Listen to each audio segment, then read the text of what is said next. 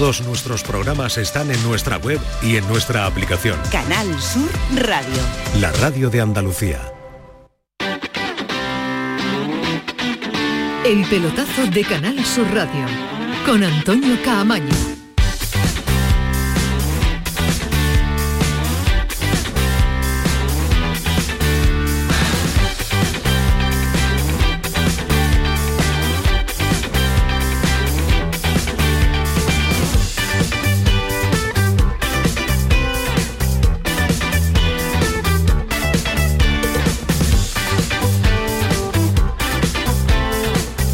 Buenas noches, sintonía de Canal Sur Radio, sintonía del pelotazo. Tomamos el relevo de la gran jugada hasta las 12 de la noche. Y como nos ha dejado fútbol en directo y como hay dos partidos que han comenzado a las 9 y media, pues con ello vamos a estar eh, ofreciéndole los resultados y las incidencias de lo que sucedan hasta esa hora, hasta las 12 de la noche que estamos en el último, en el último pelotazo de este año 2023. No vamos a tardar mucho en darles otra vez la tabarra, no vamos a estar muchos días. El 1 de enero, señores, el 1 de enero a las 10 de la noche, sin pijama nosotros, con eh, menos resaca del que alguno pueda tener y con eh, mejor digestión que algunos otros Estaremos eh, a esta hora sentados en el estudio central Valentín García de Canal Sur Radio para contarles eh, cómo se vive un 1 de enero en directo desde la radio. Con Antonio Carlos está aquí, tú estás aquí, Antonio Carlos, ese día. Ole, mi Antonio Carlos aquí. Y con todo aquel que se quiera apuntar. ¿eh? Yo tengo la escaleta todavía con las ideas, pero no con los nombres de los que van a aportar esa noche. Les decía que hay fútbol en directo en este instante porque está compitiendo el Real Madrid en Vitoria ante el Alavés, sin goles empate a cero y 1-1 va el Mallorca ante Osasuna. Hemos tenido, y ahora vamos a estar con Jerónimo Alonso, que está siguiendo muy de cerca el partido del que puede ser líder esta noche el Real Madrid porque el Girona ha empatado a uno ante el Betis. Buen partido el que se ha visto en el Benito Villamarín. Una primera parte, por tirar del primer análisis, primera parte clara para el conjunto visitante para el Girona y una segunda parte en el que el Betis ha cambiado y ha ido por el partido, aunque este Girona sigue sorprendiendo. Ha perdido dos puntos, ha empatado, pero tiene una voracidad brutal para intentar ganar en todos los estadios y en toda la jornada. Eh, ahora actualizamos la clasificación con eh, respecto a lo que ha también el Real Madrid, porque si empata, pues seguirá el Girona siendo líder. Si consigue la victoria en Vitoria, pues se pondrá líder al finalizar el año 2023. Y hemos tenido también otro partido con eh, referencia andaluza, porque el Cádiz, en un gran partido también, con una buena imagen, mereció mucho más del empate a cero que le ha sacado la Real Sociedad, porque ha sido el eh, jugador más valioso su guardameta. Ale Remiro ha sido elegido el mejor jugador del partido, síntoma de que el Cádiz le ha hecho trabajar de lo lindo al portero, al portero vasco. En una nada también que viene marcada por eh, la decisión, ya nos contaba Pedro Lázaro al inicio de la semana, eh, la decisión de que la Superliga puede tener viabilidad, por lo menos jurídica. Después que encuentren equipos para competirla es otra cosa de, la Porta y de, y de Florentino.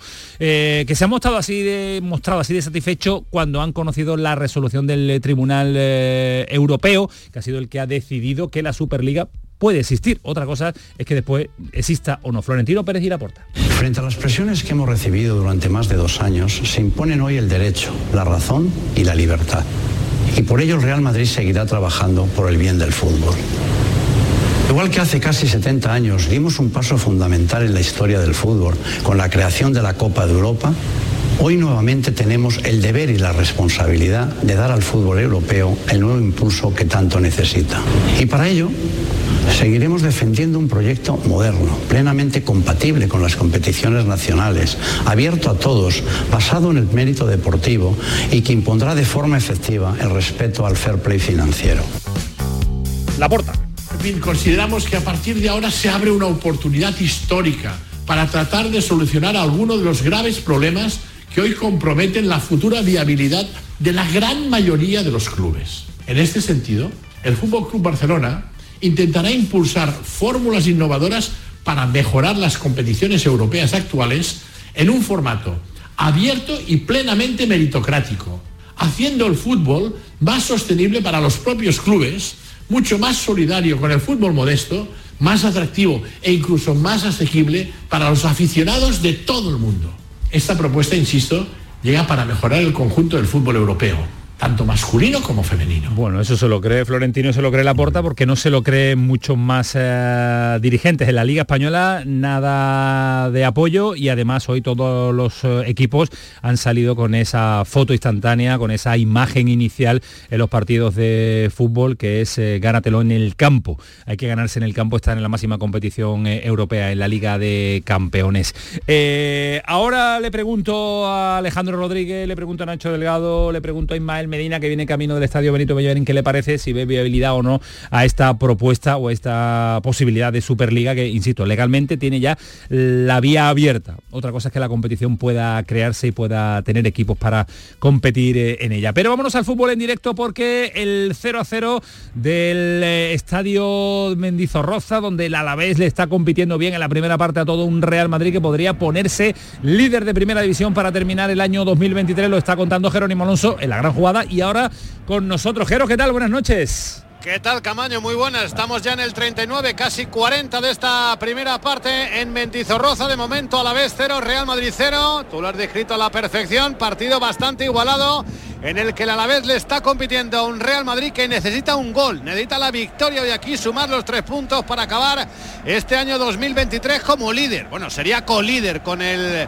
Girona, empatado a puntos si consigue hoy esa victoria el Real Madrid, pero por el golaveraje pues serían los de Ancelotti los, que acabarían en lo más alto de la clasificación. Pero no está fácil la cosa porque el Deportivo Alavés ha salido desde el principio a tutear al Real Madrid, que bien es cierto ha tenido un par de buenas ocasiones con buenas actuaciones de Sivera, el guardameta del Deportivo Alavés. Ahora mismo hay falta en el campo peligrosa a favor del Real Madrid. Está preparado para golpearla Tony Cross, también anda por ahí. Brahim, barrera de dos futbolistas en el Deportivo a la vez, otros cinco del Madrid buscan en remate dentro del área, todo el equipo Bazorro defendiendo, la saca en corto, el Real Madrid la juega de estrategia, la pone Cross, balón al segundo palo, no llegó Bellingham por esa pelota que se pierde por línea de fondo. Sacará el Deportivo a la vez. Estamos en el 41 de la primera parte. A la vez cero, Real Madrid cero. Pues saludado queda también Jerónimo Alonso y Jero, que vamos a abrir eh, la lata. Saludo a los que tenemos aquí cerquita en el estudio central de Canal Sur Radio. Abrimos la lata de esa Superliga de un eh, Florentino y de un Laporta hoy, los dos eh, exultantes. Yo no sé si después poco a poco se irá rebajando esa intensidad de emociones que tenían el presidente de los dos grandes de la Liga Española, tanto del Real Madrid como del Fútbol Club Barcelona. Alejandro, ¿qué tal? Buenas noches. Buenas noches, Camaño, ¿qué tal? Eh, yo lo de la Superliga no sé tampoco si a los oyentes le interesa mucho, si al fútbol le, le interesa mucho, si a los que realmente somos y consumimos fútbol nos interesa. A mí me gusta más el fútbol en directo que estamos viviendo, lo que ha hecho el Betis, lo que ha hecho el Cádiz, pero no podemos vivir al margen también de un movimiento que no sé si es el inicio de una partida que puede ser histórica o no, ¿tú lo crees?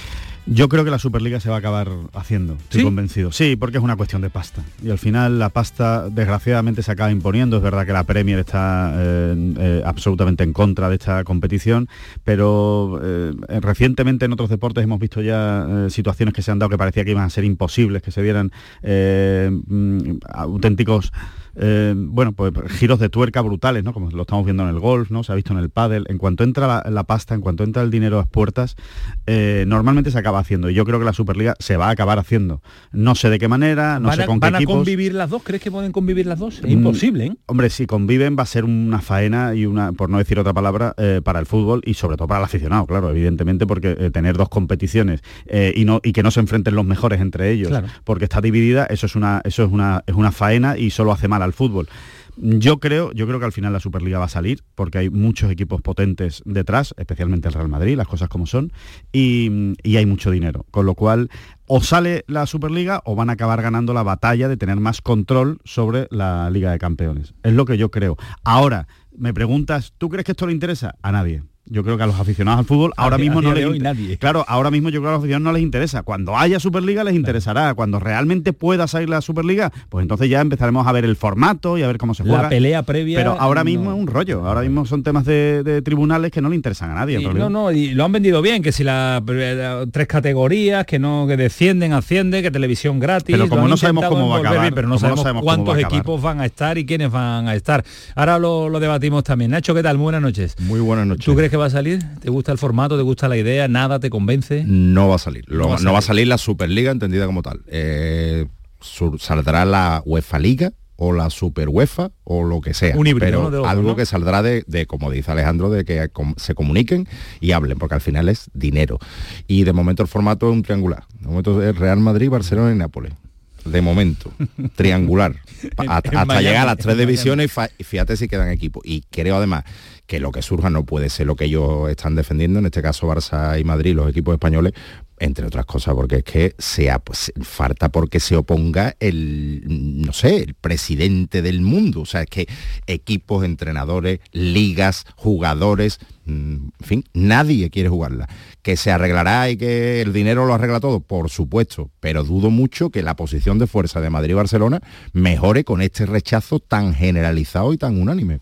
Eh, en contra Tebas, en contra la Liga, en contra la UEFA, en contra la Premier, la Bundesliga, y empezarán a manifestarse ligas y, equipos. Eh, eh, Jero, tú que has seguido el día y con intensidad también, lógicamente, toda esta creación de la, de la Superliga, ¿tú crees que sale? ¿Crees que conviven? ¿Crees que va a ser un fracaso de Florentino Laporta o cuando se le pone entre ceja y ceja a Florentino esto termina saliendo?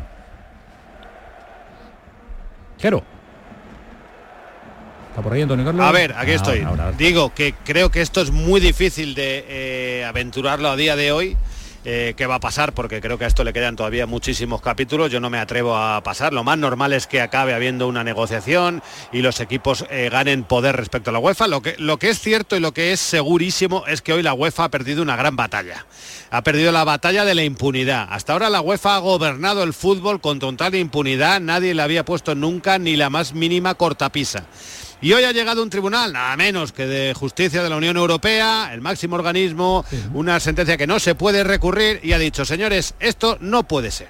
No puede ser que ustedes hagan lo que les dé la gana, sancionen a quien quieran, vivan al margen de las leyes, de la competencia, de muchas otras cosas que hay en la Unión Europea. Y entonces eso ya cambia un poco, va a cambiar mucho el statu quo porque la UEFA deja de ser impune y a partir de ahí lo que vaya a salir, pues yo no lo sé. A mí la Superliga no me gusta nada. Luego si queréis analizamos un poco lo, que han, lo, que han explicado del formato, eh, para explicar a la gente. No estoy, de, no estoy de acuerdo con, con, lo que ha dicho Alejandro. Yo creo que esto a la gente le interesa muchísimo.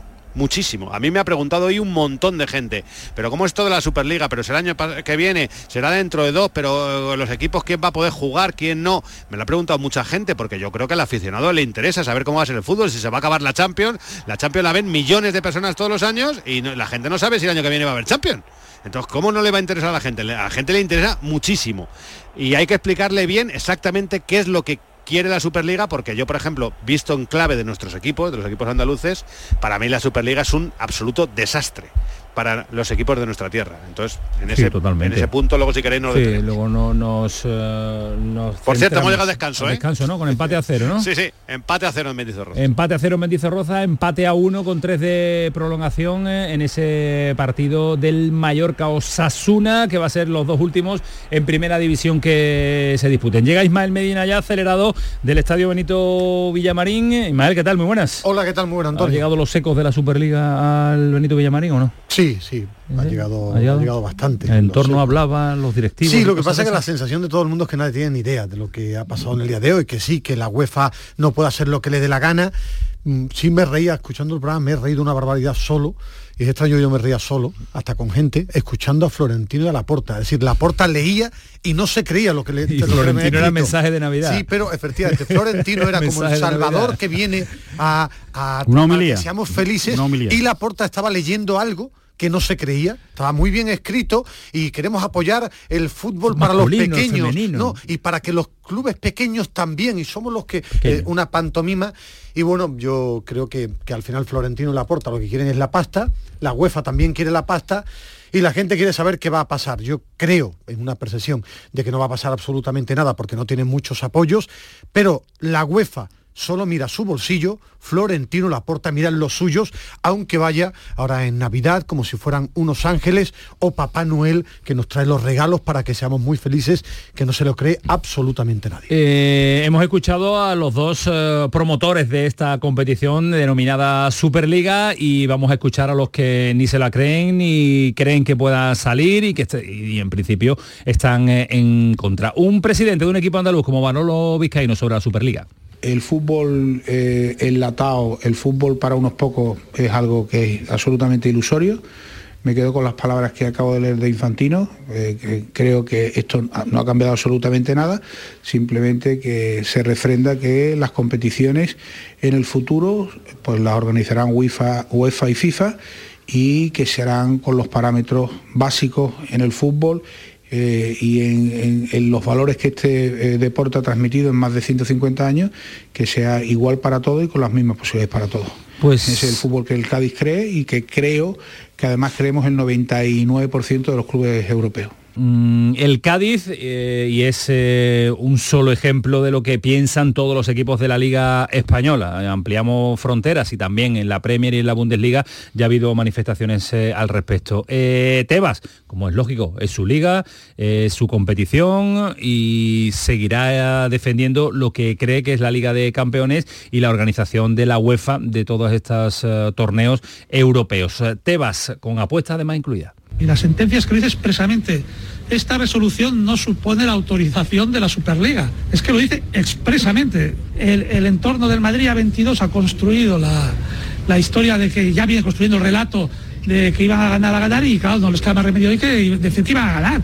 Y es que no es así, es que no ha ganado. ¿Sigue siendo una competición de barra de barra 5 de la mañana? No, de las 6 he visto la propuesta que han mandado y ya, ya, me voy a las 6 de la mañana. No, si no, no tiene la licencia, no es verdad. He llevado a la intoxicación, a un relato que no es cierto.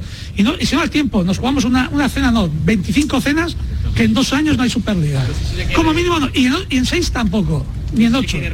Y un sonido más, el de Roures, hombre importante en cuanto al producto televisivo a nivel europeo. Eh, ahora, venido a menos, ahora en un eh, segundo plano, pero como se ha vendido que la Superliga va a ser gratuita en la televisión, que eso no sé quién se lo puede creer, pues eh, ha hablado, ha hablado de eso. Esto va de dinero, pero yo insisto en que ese dinero no o sea, no existe, que ahora haya un fondo que adelante, bueno, sí, pero aparte de que tendría que adelantar mucho tal, después no hay retorno de ese dinero, porque no hay dinero en las teles, ni hay dinero en los patrocinadores para ir pagando diferentes eh, competiciones. Bueno, eh, voces todas eh, escuchadas, perspectiva nacional con Florentino y con eh, Laporta, a nivel más andaluz con Manolo Vizcaíno y los dueños también del, Cotarro, los que deciden el día a día también del mundo del fútbol, como es Roures, como es y como es Tebas. la verdad, Jero, tiempo de Navidad, sin competición, sin fútbol hasta principio de año, nos va a dar estos 10 días para hablar de, de Superliga seguro, ¿eh? Nos va a venir genial el debate de los periodistas. para bueno pues para darle vueltas a todo este asunto y demás.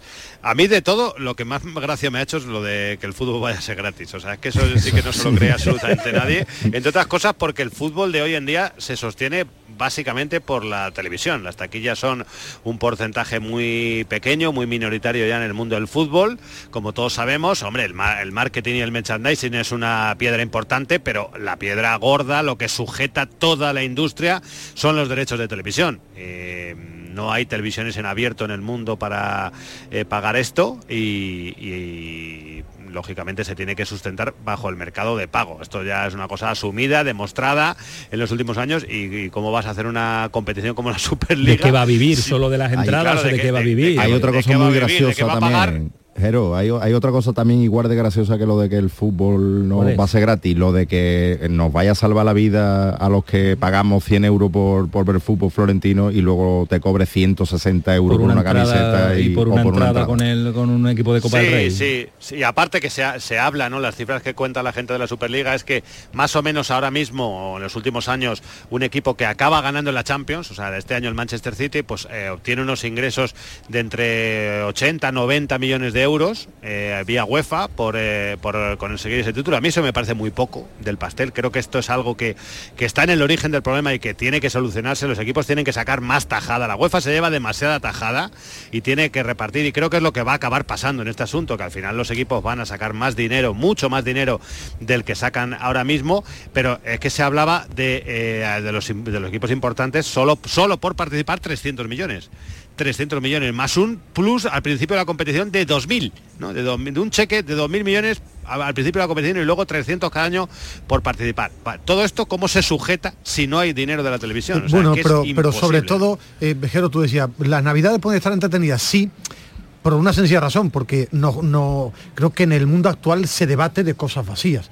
Eh, yo no he escuchado todavía a nadie que explique cómo es la Superliga de verdad lo que han hecho no porque además no pero que aparte como se ha creído Florentino los que están con Florentino y el nuevo SEO que es que no vendieron bien el tema lo que hacen muchos titulares, pero no te enteras. Que si tres categorías, que si no hay descenso, que si es gratis, que si puede jugar todo el mundo, pero tú ras que nadie te explica. Es una mentira. hoy lo han explicado. Creo que lo han explicado. Hoy lo han explicado y yo no lo no te Yo lo he escuchado y tampoco, tampoco me ha quedado muy claro. ¿eh? Bueno, pues yo te lo voy a explicar. Es muy fácil. Es muy fácil. Hay tres categorías en cada categoría hay 10, en la primera categoría sería la primera división, por ponernos Star un ellos, ellos, le llaman Star. Eh, hay 16 equipos, juegan una primera fase. Pero ¿quién, son esos 16 equipos? Claro, es el problema. ¿Quién? por un ranking histórico, en, la, primera edición no habrá que decidirlo. Claro, no. Eh, en primera división con 16 equipos. Juegan eh, mm, dos, grupos, de 8 de ahí están los famosos 14 partidos garantizados, que es, digamos, la fase de grupos actual, pues serían grupos de 8, jugarían 14 partidos. A partir de ahí hay unos cuartos de final, unas semifinales y una final. Y el campeón gana. De esos equipos que, que, juegan la primera división, dos bajan a la segunda división, que es la Gold creo que le han llamado. que es exactamente igual, exactamente igual, dos grupos de 8, otros 16 equipos que jugarían, serían la Europa League, digamos, del momento en la que juegan exactamente igual, en el mismo formato, 14 partidos, cuartos semisfinal, gana uno, le dan su título, su copa y dos bajan a la y suben dos, y los, dos primeros, los dos finalistas suben a la, a la división Star, y los últimos de la Star bajan a la ESA, o sea, dos ascensos, dos descensos, como toda la vida. Y en la tercera división ya hay 32 equipos, esa sería la conferencia, por decirlo de alguna manera, para que nos entendamos todos, juegan 32 equipos, eh, ya hay cuatro grupos de 8 y, es, y ahí se accede por la Liga Española. Entonces, por poner un ejemplo, a la tercera. vamos a suponer, el Betis, el Betis quiere, el Betis Betis quiere jugar la Superliga. juega la conferencia. Y, entonces el Betis quiere su, eh, hace muy buena liga española y se nos mete ahí clasificado y eh, accede a la tercera división. Tiene que pelearse con 32 equipos de una temporada de 32 equipos y quedar finalista. ganar el título o jugar la final para subir a la segunda división. Pero Jero, una duda. Una juega con 16 equipos otra temporada. Jero, perdona, una tiene que ser finalista. Jero, una duda. ¿para qué, ¿Qué puesto tiene que quedar ese supuesto? eso no lo sé. Eso, no, está todavía. Porque hay 20 equipos de esos 32 que son fijos. No, no, que, que caen cada año y se sustituyen por otro frente en función de lo que hagas en tu liga. Esa es la historia. Pero ¿y cómo, tiene, cómo tiene que quedar en el Betis que haga un campeonato? ¿Cuarto, quinto para meter en Evidentemente tendrá que quedar justo por detrás de los que ya están en la categoría 1 y la categoría 2. Claro, seguramente, seguramente lo que sería la eh, meterte en Champions ahora. Vamos a suponer que es eso, es lo, eso es lo de menos. Pero tú ahora te metes en Champions y juegas la fase de grupos el Betis la ha jugado, el Sevilla la ha jugado, el Málaga llegó un año hasta cuartos de final, por decir los nuestros, eh, y joder, pues en la fase de grupos te toca el Manchester United o te toca la Juve. Pero si juegas la Superliga, tienes que meterte entre los cuatro primeros de la liga, llegar a una liga de 32, ser finalista la siguiente temporada, subir a la segunda división, jugar con otros 16 equipos que se supone que ya serán mejores, ser finalista y ya tres años después llegas a la élite y ahí jugarás con la Juve, con el Madrid, ya con no el Barça. ¿no? De ahí no sale o sí, desciendes Bueno, no, si, si quedas último, penúltimo, bajas. Y luego vas otra vez y así. Pero lo que te quiero decir es que para un equipo como el Betis, para un equipo como el Sevilla, para un equipo como el Málaga cuando estuvo en Champions, ya no volverían a jugar en competiciones europeas con un Manchester United, con un Liverpool, con la Juventus. Es, aplica la ley de la probabilidad, o sea, tú, tienes una probabilidad si te enfrentas al Madrid de ganar. Si te tiene que enfrentar en una liga, las posibilidades se, disipan. Eh, eh, Lo grande, cuanto más juegan, más posibilidades tienen de ganar. Y una duda, ¿el Girona gana la liga este año? Si estuviera instaurada, ¿qué hace? ¿Va a tercera? pasa, a, pasa a la tercera categoría. claro, claro. Pasa a la tercera categoría. tiene que hacer todo ese camino que te he dicho para llegar a la primera más larga. división y jugar con lo bueno. Lo que te estoy diciendo es que el Girona, que este año va, a jugar Champions casi seguro, porque con los puntos que tiene va a quedar entre los cuatro primeros, salvo un descalabro monumental. El año que viene en el sorteo, pues seguramente, como no va a ser cabeza de serie porque no tiene historial europeo, pues le va a tocar en un bombo y le va a tocar con el PSG, con la Juve, con el Liverpool, con el Bayern, con alguno de esos equipos le va a tocar jugar. Y, los tíos, los aficionados de Mendilivi verán el año que viene al Bayern, a la Juve, no sé qué. Si juegan la Superliga no lo van a ver en la vida, en la vida van a ver al Bayern, a la Juve en Montilivi. No va a pasar. Y, Eso es lo que hay que explicar a la gente. Y aparte, y el tema económico, pero a la gente hay que explicarle que el actual Champions, actual Champion del Girona, del Sevilla, del Betis, el que le toque, tú ganas un partido, te llevas 3 millones. Ya por jugar te la lleva. Tú ahora, en la, tercera te van a dar una pringa. No se sabe. Bueno, estoy seguro. No se sabe. No se, todo esto viene muy inflado, ¿eh? ellos te dicen que vas a ganar muchísimo más dinero. eso sí que no lo sabes. Pero, ¿de dónde sale esa pasta? ¿Esa pasta de dónde sale? Lo que decía Reures hace un momento. Pero había igualado, Jero, en la tercera como la Conference. En la Conference tampoco te haces millonario. Es que la Europa League, llegando a la final, hasta no ganas como un equipo que está en primera fase de la Champions. Entonces, no va a llegar a esta Pero tú juegas la, Conference perdón Ismael, juegas la Conference quedando séptimo en la Liga Española. El año que viene juega la Conference. Incluso llegas, como la pasado este año al Betis, juega, que, queda en, Europa, en puesto de Europa League, caes y acabas en la Conference. Pero es que yo lo que yo estoy diciendo es que el Betis, el Girona, el que sea, eh, se mete entre los cuatro primeros y juega la Champions. Ya está en la primera división. Con quedar cuarto de la Liga Española ya está. El Sevilla ha jugado este año la Champions. Pero, es que es que la Porta acaba de decir que esto es una ayuda para el resto de equipos, que es mentira. Es mentira. Es, mentira. Eso es lo que estoy intentando demostrarle a la gente. Claro. Que el Sevilla no va a volver a jugar con el Arsenal. No va a volver a, jugar con la Juve. por ganar un, partido. Ni va a ganar 3 millones por partido, ni de casualidad. Por eso los equipos que no son los 14 que dicen vamos a estar siempre en la primera división, somos 16, habrá dos pringadillos que bajen, el año siguiente subirán porque estarán con unos equipos un poco peor, pero vamos a estar siempre los buenos. Ahí, claro, será Bueno, alguno caerá, ¿eh? alguno caerá, Jero.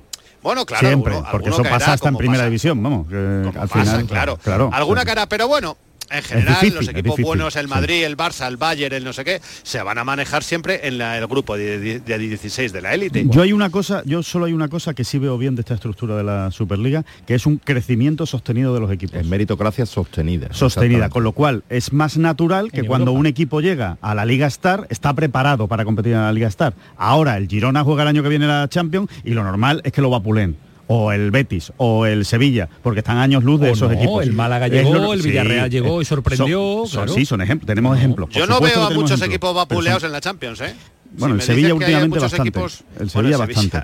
Eh, la verdad, eh, por está viviendo unas ¿eh? circunstancias. Bueno, pero eso está viviendo unas circunstancias absolutamente excepcionales. No, no, que, no, que no, que no lo ha hecho bien en, ninguna, en y se ha metido en, Champions, y se ha metido, se ha metido en la Champions por ganar la Europa League. Pero no, y se ha metido como cuarto en los últimos años. Yo hablo de los últimos esto no años. Es, esto no es la clasificación de la Eurocopa que juega España con Chipre y le mete 9 o con Macedonia del Norte y le mete 15. Esto es la Champions y yo no veo una goleadas aquí de 8-0 ni de 7-0 ni unos equipos, o sea, casi todos los equipos eh, Sí, pero que al final, que al final eh, miramos las últimas Champions, miramos las últimas 20 Champions y al final hay ocho equipos que se las reparten, ¿eh? Ocho equipos se las reparten las finales y las semifinales, pues estoy hablando. Que Más alguno que se mete, que siempre es que siempre es bueno, pues la, sorpresa. Florentino, que Florentino la porta quieren manejar ellos la tarta y repartiré yo el dinero. Correcto. Entonces, eso es lo que hay que decirle a la gente.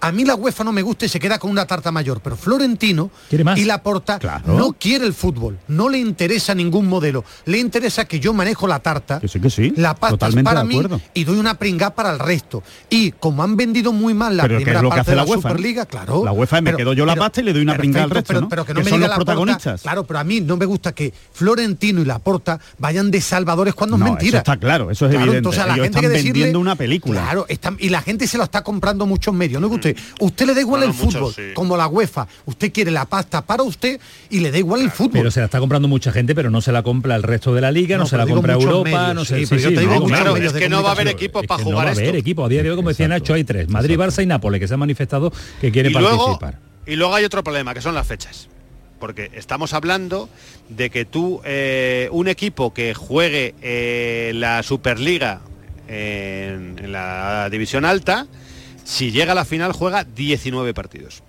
A ver, yo sinceramente... Seis, más de los que juega ahora. Entonces estas fechas, una fase de grupos con 14 partidos, ¿dónde cabe? ¿Dónde cabe en nuestro actual calendario? Tiene que liquidar, las ligas igual las ligas, igual las ligas, son menores, son, de menos equipos. más cortas, claro. Bueno, pues entonces hay que decir a los señores de Granada, de Almería, de Tenerife, de Zaragoza, de Eibar, de Huesca, de, los equipos que están en los últimos años subiendo, bajando, el Levante tal, que no van a volver a estar en primera división, porque si hacemos una primera división de 16, que el Granada que se olvide. lo va a tener, lo va a tener mucho más difícil. Eh, yo creo que, para mí la clave de todo esto, vamos, eh, para no darle muchas vueltas, para no darle muchas vueltas, es cuestión de pasta si la Superliga, que todavía no han puesto la cifra, por cierto, encima de la mesa, pero el día que la Superliga ponga la cifra encima de la mesa y le digan a mm, el Manchester City o a todos los equipos de la Premier, tú con la UEFA estás ganando esto y con la Superliga vas a ganar cuatro veces más, veremos a ver si la Premier está tan dura.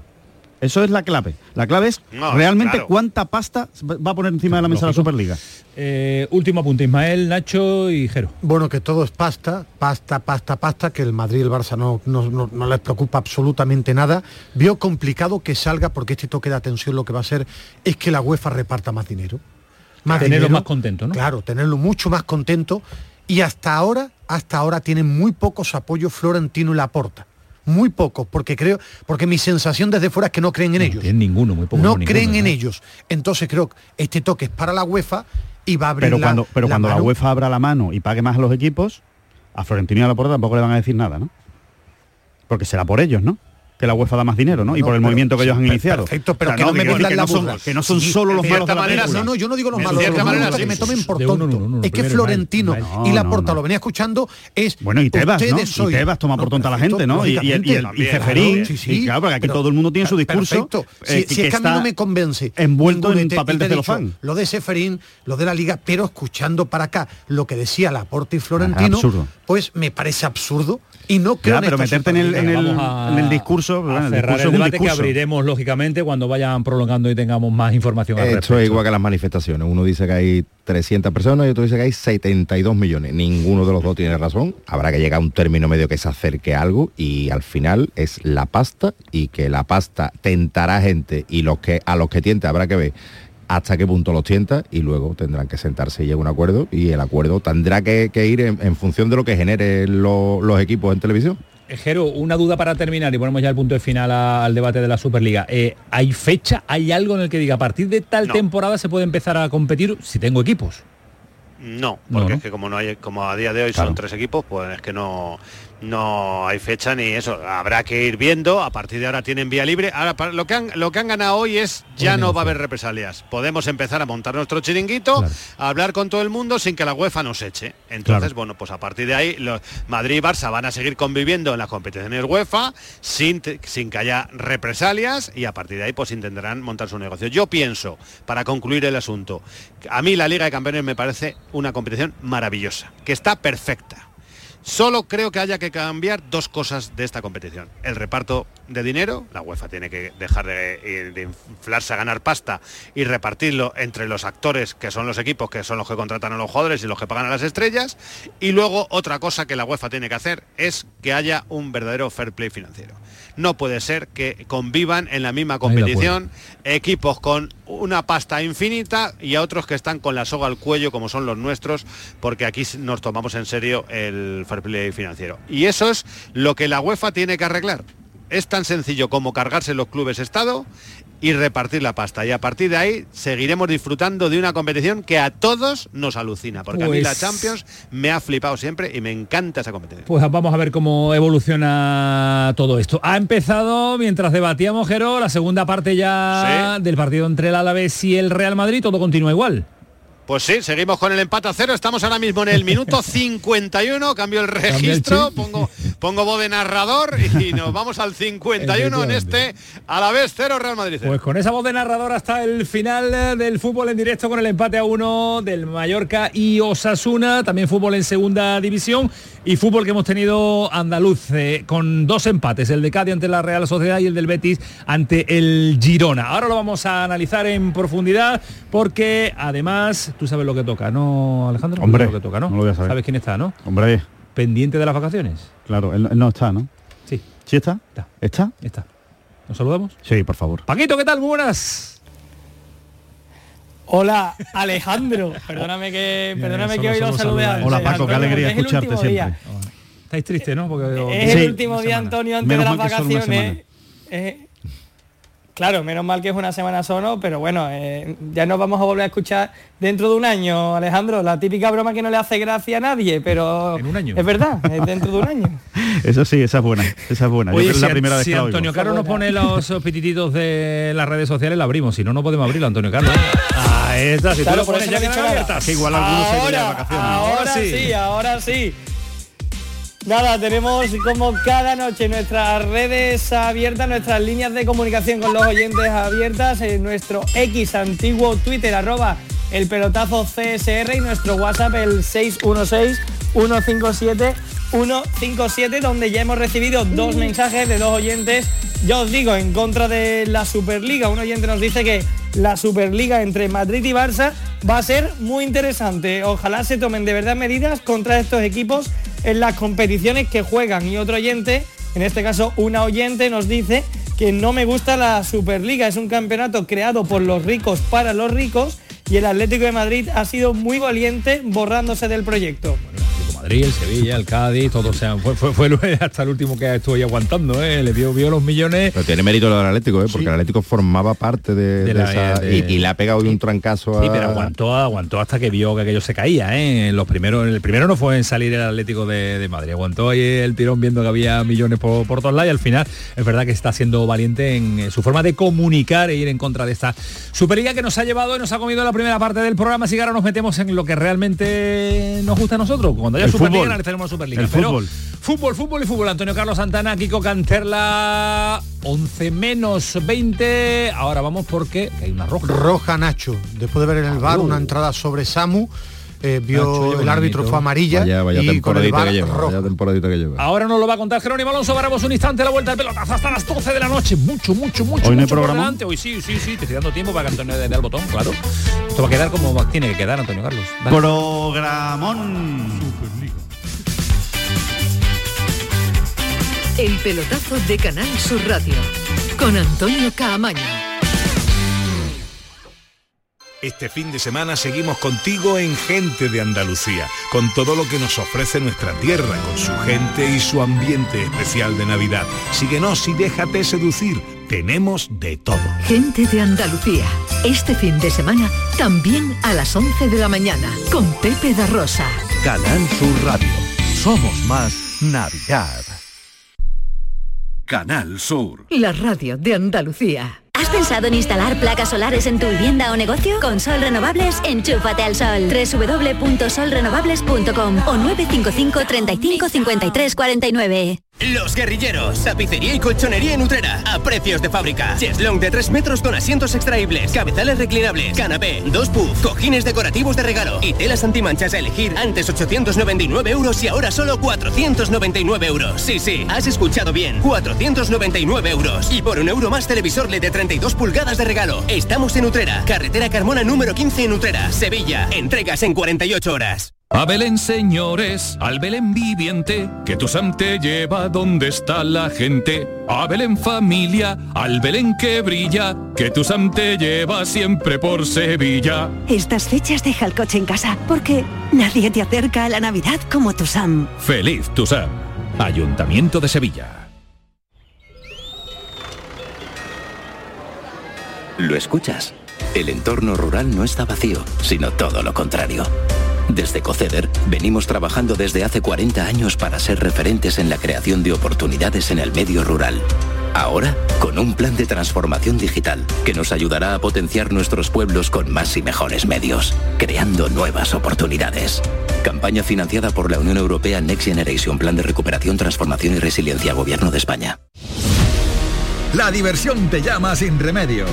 Saborea cócteles únicos, vibra con la música y grita de emoción con los partidos más épicos en Sin Remedio Premium Cóctel. Ven a conocernos y no te quedes sin tu reservado. Calle Arcos 33 Los Remedios. Esta Navidad seguimos estando contigo en la noche de Canal Sur Radio con Rafa Cremades. La noche de Canal Sur Radio. Con las mejores sorpresas, la música, diversión y todo lo que ya sabes que tiene este club. La noche de Canal Sur Radio con Rafa Cremades. De lunes a jueves, pasada la medianoche. Canal Sur Radio. Somos más Navidad. El pelotazo de Canal Sur Radio con Antonio Caamaño. Y con mucha gente más, con Jerónimo Alonso, que no nos ha contado una roja porque estamos en, eh, llegando a la publicidad. Pero Jero, ahí está la roja, Nacho, el Madrid que se le complica con uno menos, eh, mucho más de media hora, ¿eh? Sí, y además una zona en la que el Madrid no tiene jugadores, porque tiene a todos los centrales lesionados, eh, con la lesión de David Alaba, con la lesión de Militao y ahora expulsado Nacho, bueno, pues eh, tiene un serio problema, ha sido una jugada, el clásico pisotón por detrás, el árbitro le había sacado día de mera cartulina amarilla, le han avisado desde el bar, han visto que era cartulina roja y por lo tanto, bueno, pues expulsado Nacho, el Madrid con uno menos, estamos en el 57, casi 58 de, esta, de este partido, de momento a la vez cero, Real Madrid cero. Eh, Jero, ¿y no, no, no ha sido penalti la mano de Nacho? El brazo de Nacho, vamos. Bueno, pues no. No sé, yo, yo es que lo he visto. Yo, no, he visto no, no, no, lo han pitado, no lo han pitado, no, han pitado nada, ni lo han revisado, ni siquiera lo han revisado. Pero, pero es que sí, repetición una han puesto, pero es una, no sé, me parece, me parece una mano con, las manos que se están pitando, me parece una mano bastante clara. Bueno, últimamente se pitan menos, ¿eh? si os dais cuenta se pitan bastante menos. Eh, ya tiene que ser una posición bastante claramente antinatural, por encima del hombro o muy separada del cuerpo, o que haya una clarísima intención de jugar la pelota y bueno, pues están pitando últimamente menos y en ese criterio yo creo que hemos ganado todos un poco en cordura. Mejor. ¿Es rojo o no es rojo? manos que se pitaban. No, yo ya, ya, dimito de este fútbol. Porque, porque en el fútbol cae... Levántate y vete. No, no, es que, porque si ves 500 repeticiones, claro que es roja. El fútbol a cámara lenta hay muchas rojas. El fútbol rápido creo que va ahí, pero no pienso que sea tan agresivo. Pero repito, yo dimito ya de, este fútbol porque a cámara lenta todo es roja, todo es penalti. ¿Qué periodismo te vas a dedicar? ¿Cuál te gustaría? ¿El de naturaleza? ¿El de reportajes tribunales? de, tribunales? o, investigación? Caballo documentales. documentales de National Geographic. No, que me gustaría el fútbol que me vendieron, que el bar era para las cosas clarísimas y no lo es. está indignado, Medina. No te enfades Navidad, Ismael Medina, ya cuando el año 24... No, si eso natural. Por eso, pero está últimamente más sensible, como llega las Navidades está mucho más sensible. Eh, vámonos con el partido del Cádiz que ha empatado a cero y dice Sergio González, su entrenador, que es punto bueno porque el rival es la Real Sociedad, pero que no ha sido justito el, el partido. La verdad que es un punto muy valioso, Lástima que eh, después de lo, acumulado, si lo sumas al acumulado, te queda un poco ahí eh, oscurecido, pero si lo miras individualmente es un punto muy bueno, aunque creo que sí que es verdad que la primera parte, eh, bueno, podemos saber, bueno, no es injusto el empate, la verdad. No ha sido justo el empate, el Mallorca que ha marcado el segundo, así que adelanta Osasuna 2-1 y da un saltito a la tabla clasificatoria porque se pone a 5 de distancia con el Celta, que está ahora metido en zona de descenso. No está el Cádiz y va a terminar el año 2023 fuera de la zona de descenso. Así que, mmm, Javi Lacabe, ¿qué tal? Muy buenas. Buenas noches, Antonio. Ahí seguimos con el debate nuestro, ¿no? Que tiene de estar despierto, pero absolutamente despierto. Acaba de llegar, acaba de llegar. Todavía no me ha dado, todavía no me ha dado tiempo de dormir, me imagino, no me ha dado tiempo todavía. Es que yo, Antonio me dice que tú seas un yogurcito, que te acuesta prontito, te escucho con esa fuerza, pues me gusta. Porque acaba de llegar de, de la son, leyendas, son leyendas urbanas. Falsa leyenda. Lo del yogur, ¿no? Lo del yogur. bueno, Javi, he escuchado a Sergio en directo y ahora diciendo que un poquito más, han merecido un poquito más. Cuando a uno deja la Real Sociedad como mejor jugador con lo que tiene delante a su portero es por algo. Hombre, yo creo que mm, si este partido lo hace el Cádiz, estando en otra situación más desahogada, sin llevar 14 partidos sin, sin ganar y, con otra, en otro, mm, en otro, que lo podamos ver desde otro prima distinto, estaríamos hablando maravillas de este Cádiz. O sea, este partido, la segunda vuelta del año pasado, diríamos, este equipo está preparado para cotas mayores, este, eh, vaya plantilla que nos han hecho vizcaínos, los directores deportivos. Lo que pasa es claro, venimos de donde venimos y yo creo que no estamos valorando para nada ni este resultado de hoy. Bueno, no, es que me quiero, a ver, los resultados son más importantes en el fútbol, pero me quiero ceñir más al tema de la imagen del equipo. O sea, tanto eh, contra la Real Sociedad esta noche, como contra Osasuna, como contra el Celta con uno menos, como el otro día contra la Unión Deportiva Las Palmas, el Cádiz ha demostrado que no tiene nada que envidiarle, hombre, a la Real es una barbaridad decirlo, a los otros tres equipos y con el rendimiento de hoy ni a la Real siquiera. Y aún así ha citado Sergio cinco futbolistas que o están lesionados o no, titulares, posiblemente los cinco, que no han dado el rendimiento que esperábamos. Eh, Javi, es verdad que, uno mira los resultados del, último mes y poco del Cádiz, son, si no me equivoco, cinco empates consecutivos, ¿no? Pero también es cierto que se le ha visto una evolución en el fútbol de un Cádiz hace un mes y medio muy, muy tocado a ir creciendo pasito a pasito hasta llegar hoy, que ha sido muy superior, yo incluso le metería el muy superior a la Real Sociedad yo estoy completamente de acuerdo con lo que tocado decir. O sea, yo creo que, que ahora mismo el Cádiz nos da para ser muy optimistas. El problema es que como mm, cerrábamos con Márquez hace un rato, es que tiene un partido muy trampa el, para empezar enero. Es decir, que disfruta el cadismo de que está fuera del descenso, de esa buena imagen, pero es que tiene un partido que parece que si se gana es casi una obligación porque el Granada y Almería están muy abajo y no va a ser nada fácil porque el Granada se juega la vida. Y sin embargo, si se pierde es la debacle absoluta y ya no sirve de nada todo lo que hemos dicho en un mes y medio. Correcto. El lunes tú no tienes tertulia, ¿no, Javi? No me dejan, si me dejan la tendría ah, seguro. Ah, vale, no, es para ir es para ir allí, tú nos sientas con, los tertulianos de Cádiz que quieren cargarse a Sergio González ya y nosotros llevamos la contraria. Pues, no me no me des idea. No me des si hay que montarla, se monta. Repartimos Quantum allí y nos peleamos, pero tiene que hacer dos horas y media, tiene que hacer un pelotazo más grande todavía, ¿eh? Escúchame, casi empezó lo del timón y acabó como acabó. Cuidado, cuidado. Vamos a llevarnos bien lo que haya que llevarse, ten cuidado. Ten cuidado.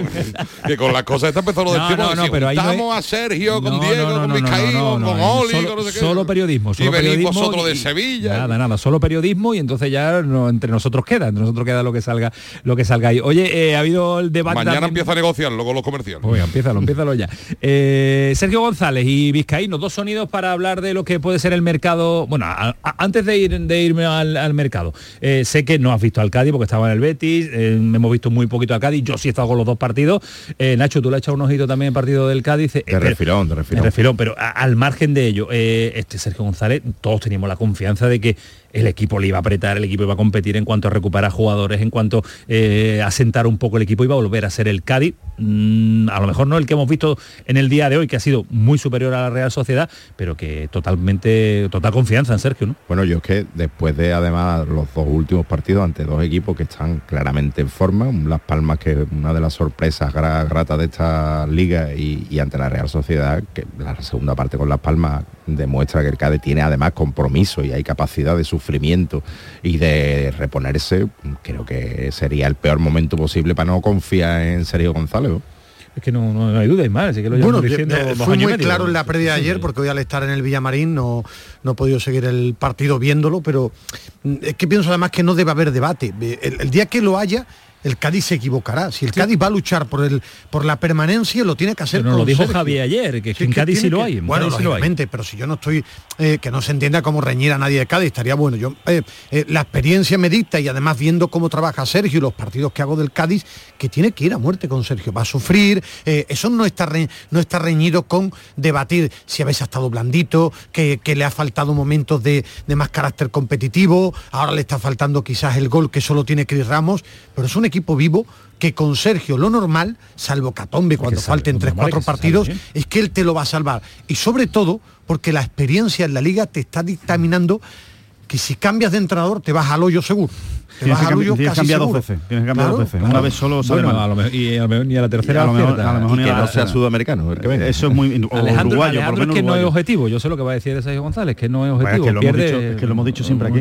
Lo hemos dicho siempre aquí. Es que, es que yo para mí sería una de las decisiones más nefastas de la historia del fútbol de la historia del fútbol. Echar a Sergio González ahora mismo. Yo no, no, lo, digo, lo digo completamente en serio. Manolo Vizcaíno, no, Manolo Vizcaíno de por sí es un presidente que aguanta eh, normalmente a los entrenadores y yo creo que él cree, eh, vamos, lo sabe mucho mejor Javi que nosotros, ¿no? Pero que, que él cree en Sergio González. Hago mía la frase ayer de Javi. Yo creo que hasta si ni presentándose en los dos próximos partidos, esa frase del que nos decía Javi, no me, cuesta ver a Vizcaíno tomando decisiones radicales cuando es un presidente que sabe estar. Es que Ismael, es que después de verlo de esta noche amplío la frase. Y, fíjate que hay un Granada-Cádiz por en medio que es muy peligroso, insisto. Es que hasta Valencia yo creo que ya llega segurísimo, pase lo que pase. Seguro, seguro. O sea, pero que el problema es que estamos hablando de partidos, partidos, Tiene que acabar el año, tiene que acabar la temporada, Sergio. Eh, yo creo, yo, creo que, lo va lo dijimos aquí, que lo sacaba él, lo va a sacar y, y, aparte que hay una cosa que es verdad, que lleva mucho tiempo sin ganar, que, esa estadística como que te va dando golpecitos en la. te va hundiendo un poquito, ¿no? Cada vez más de que no ganas, no ganas, no ganas. Pero es que es cierto que también lleva nueve empates, ¿eh?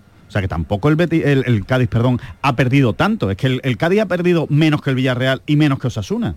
O sea que... Sí, son dos victorias, nueve empates y siete derrotas. Exactamente, siete derrotas. El Celta tiene nueve derrotas, el Granada, el Almería tiene los empates penalizan, a la vez tiene nueve derrotas. tanto los empates que es que lo que lo que sucede sí, pero con que ese entre, puntito, entre ¿eh? empatar y ganar la diferencia es mínima. Entonces significa que el equipo no, no, está tan mal. No, significa que está ahí, que está compitiendo. Eh, dos sonidos y cambiamos el argumentario amarillo del momento en el que se encuentra y que acaba el año 2023 fuera de la zona de descenso. Por cierto, ha marcado el tercero el Mallorca, 3-1, distancia con uh, Osasuna, un Mallorca que también va a vivir más tranquilo Aguirre y lo suyo en este momento del año 2023. Asunto fichaje, Sergio González y Vizcaíno al respecto de lo que puede dar el mercado de invierno para el Cádiz. Bueno, el sí ha avanzado en el flash que no, que no iba a hacer más, que no iba a haber incorporaciones, ha avanzado, no sé si lo habéis escuchado o no.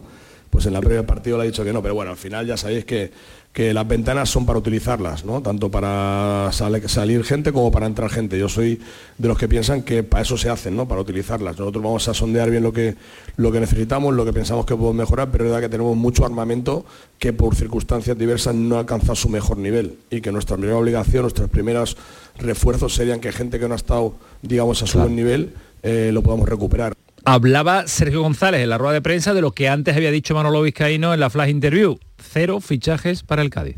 En este momento tenemos en mente hacer cero fichajes. Tenemos una grandísima plantilla con gente muy implicada y queda mucho para el mercado de enero, aunque parezca poco. Quedan dos partidos para que bueno, pues podamos hacer balance y vamos a darle oportunidad también a jugadores importantes que por la extensa y capacitada plantilla no han tenido su, su momento y que ahora lo van a tener, como dijo el míster, y vamos a ver si aprovechan esa oportunidad. Yo pregunto, antes de preguntarle a Javi, ¿cuántos fichajes hace el Cádiz, Nacho? Ninguno. ¿Cuántos hace? Si puede uno. ¿Cuántos hace? Yo creo que uno o dos hace. Yo creo que fichas seguro. ¿Tú crees que Manuel Vizcaíno no va a hacer fichaje? Depende de lo que tarde en recuperarse los lesionados que tiene. Eso no te lo puedo adivinar, pero yo me ¿Te creo crees que sus palabras?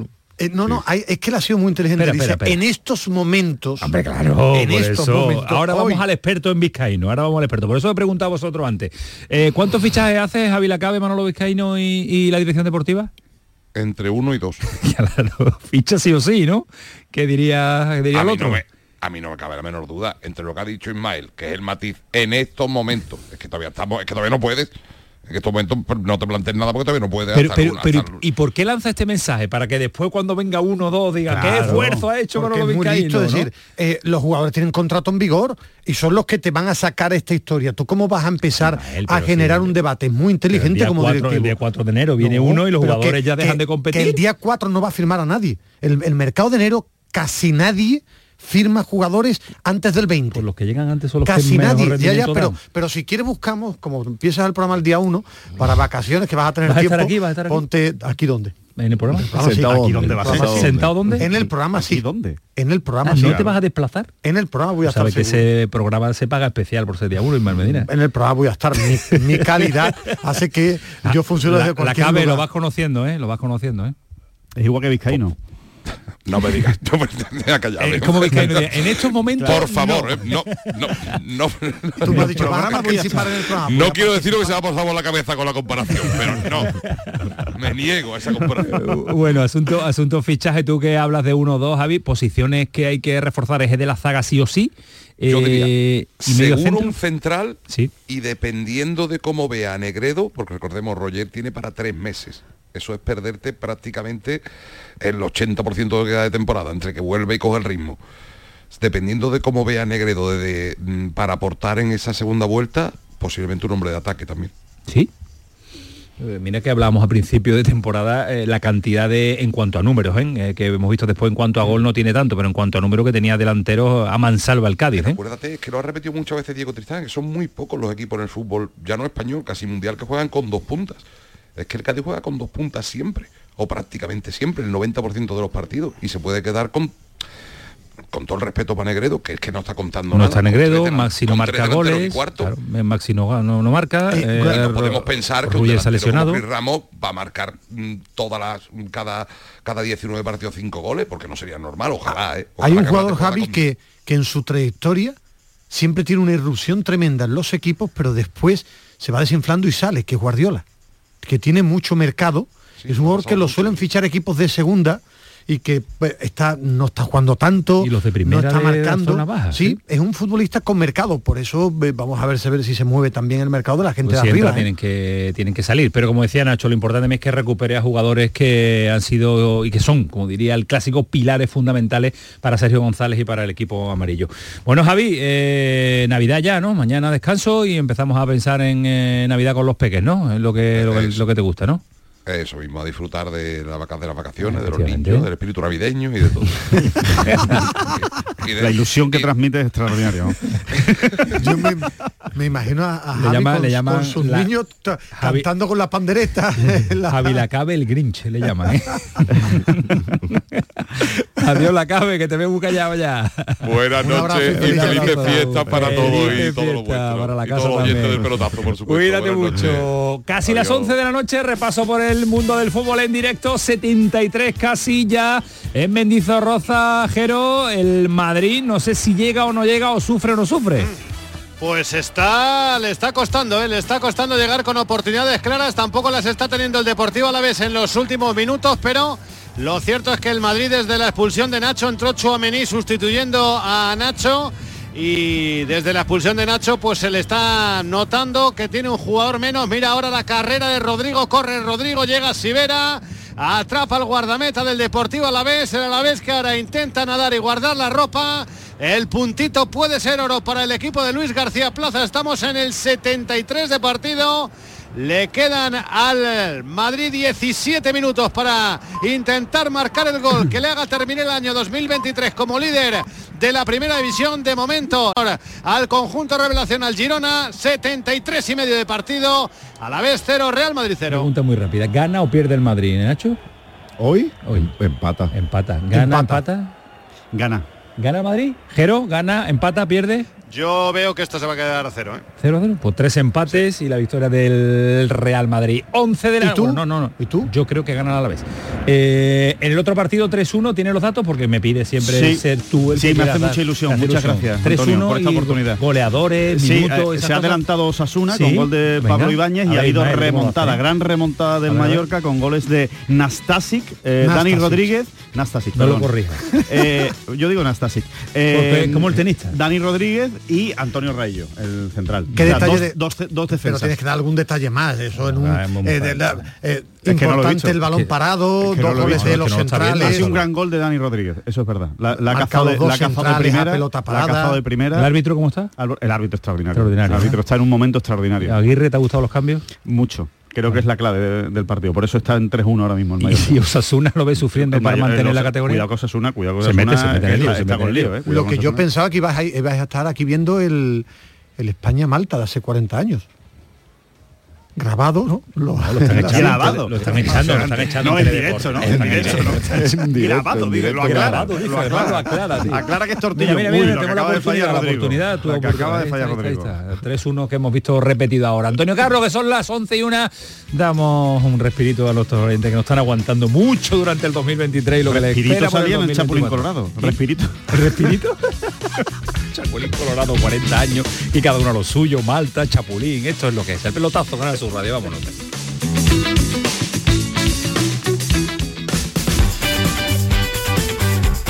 El pelotazo de Canal Sur Radio con Antonio Caamaño.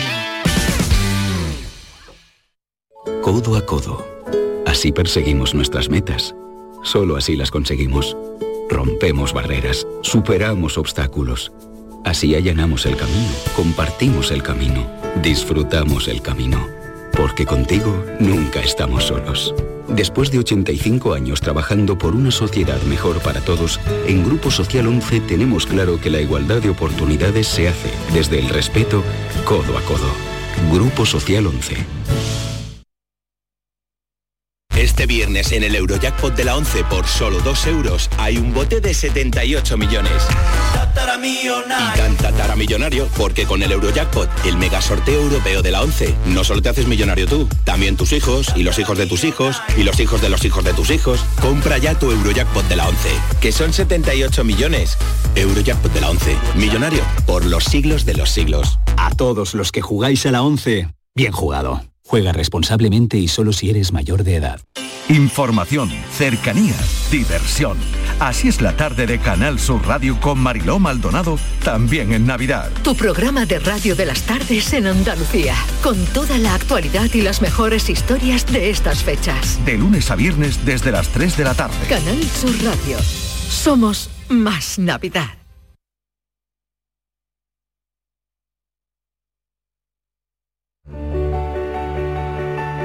No se necesita mucho para cambiar la vida de una persona. A veces basta un minuto, basta una sonrisa, una conversación, una palabra, un abrazo. A veces basta solo un segundo. Si en tan poco tiempo se puede conseguir tanto, piensa en todo lo que hemos logrado en 85 años. 11. 85 años son solo el principio. Seguro que ya te han dicho cuándo es. Seguro que alguien de tu familia ya lo tiene. Y seguro que alguna vez te has imaginado qué harías. ¿Y si la suerte está en este número que acabas de ver? ¿Y si te toca? ¿Te imaginas? Pues este viernes 22 de diciembre es el día, el día de la lotería. Sigue imaginando qué harías si te tocara y síguenos en directo. Vive este viernes el sorteo de la Lotería de Navidad. Desde las ocho y media en la mañana de Andalucía con Jesús Vigorra. Vas a disfrutar la radio seguro, seguro.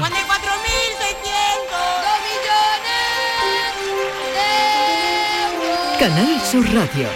Somos más Navidad. Con el patrocinio de Mariscos Apolo.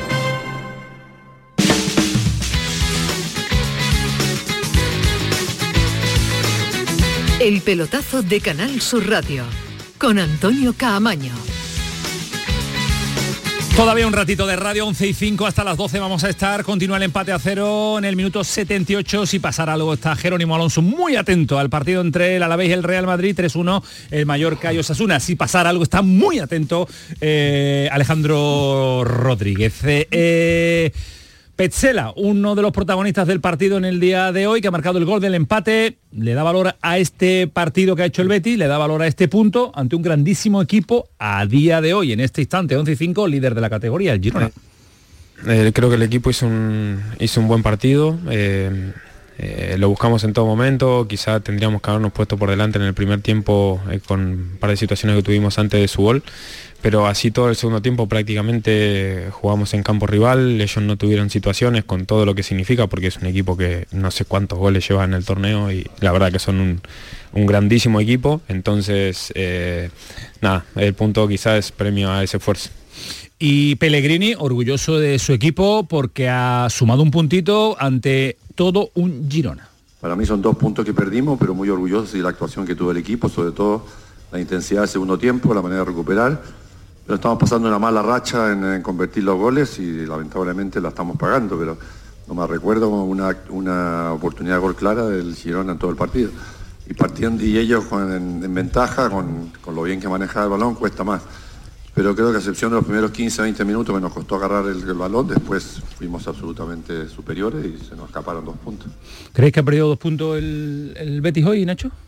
Hombre, yo no llegaría tanto. Yo cada día que pasa miro más a Pellegrini que ve otro, ve otro partido pero lo, lo, miro menos como, como espectador de partido. Si tuviera que escribir la crónica de lo que ha visto él, sería muy diferente a lo que ha visto el resto de la humanidad. ¿eh? Yo no creo que sea así, pero sí que es verdad que, para mí tiene un mérito brutal lo que ha hecho el Betis hoy, porque estamos hablando del mejor equipo que juega el fútbol a día de hoy en Europa y con los condicionantes de no tener a tus mejores, a tus dos mejores futbolistas o dos de los mejores, los que más retienen la pelota, los que más te podrían ayudar en un partido como este, se te lesiona Bellerín y aún así con Altimira, que ha salido en la segunda parte, con Abde, que no, que parecía que no estaba hoy hasta mejor, con una Jose sublime, creo que sigue compitiendo y eso creo que es, gran parte del legado de Pellegrini. ¿Pierde dos puntos y mal, tú crees? No, para mí ha sido justo, el, empate. Sí, sí, porque en el cómputo global ha estado igualado. Es un Girona muy vistoso con la pelota, muy bonito de ver.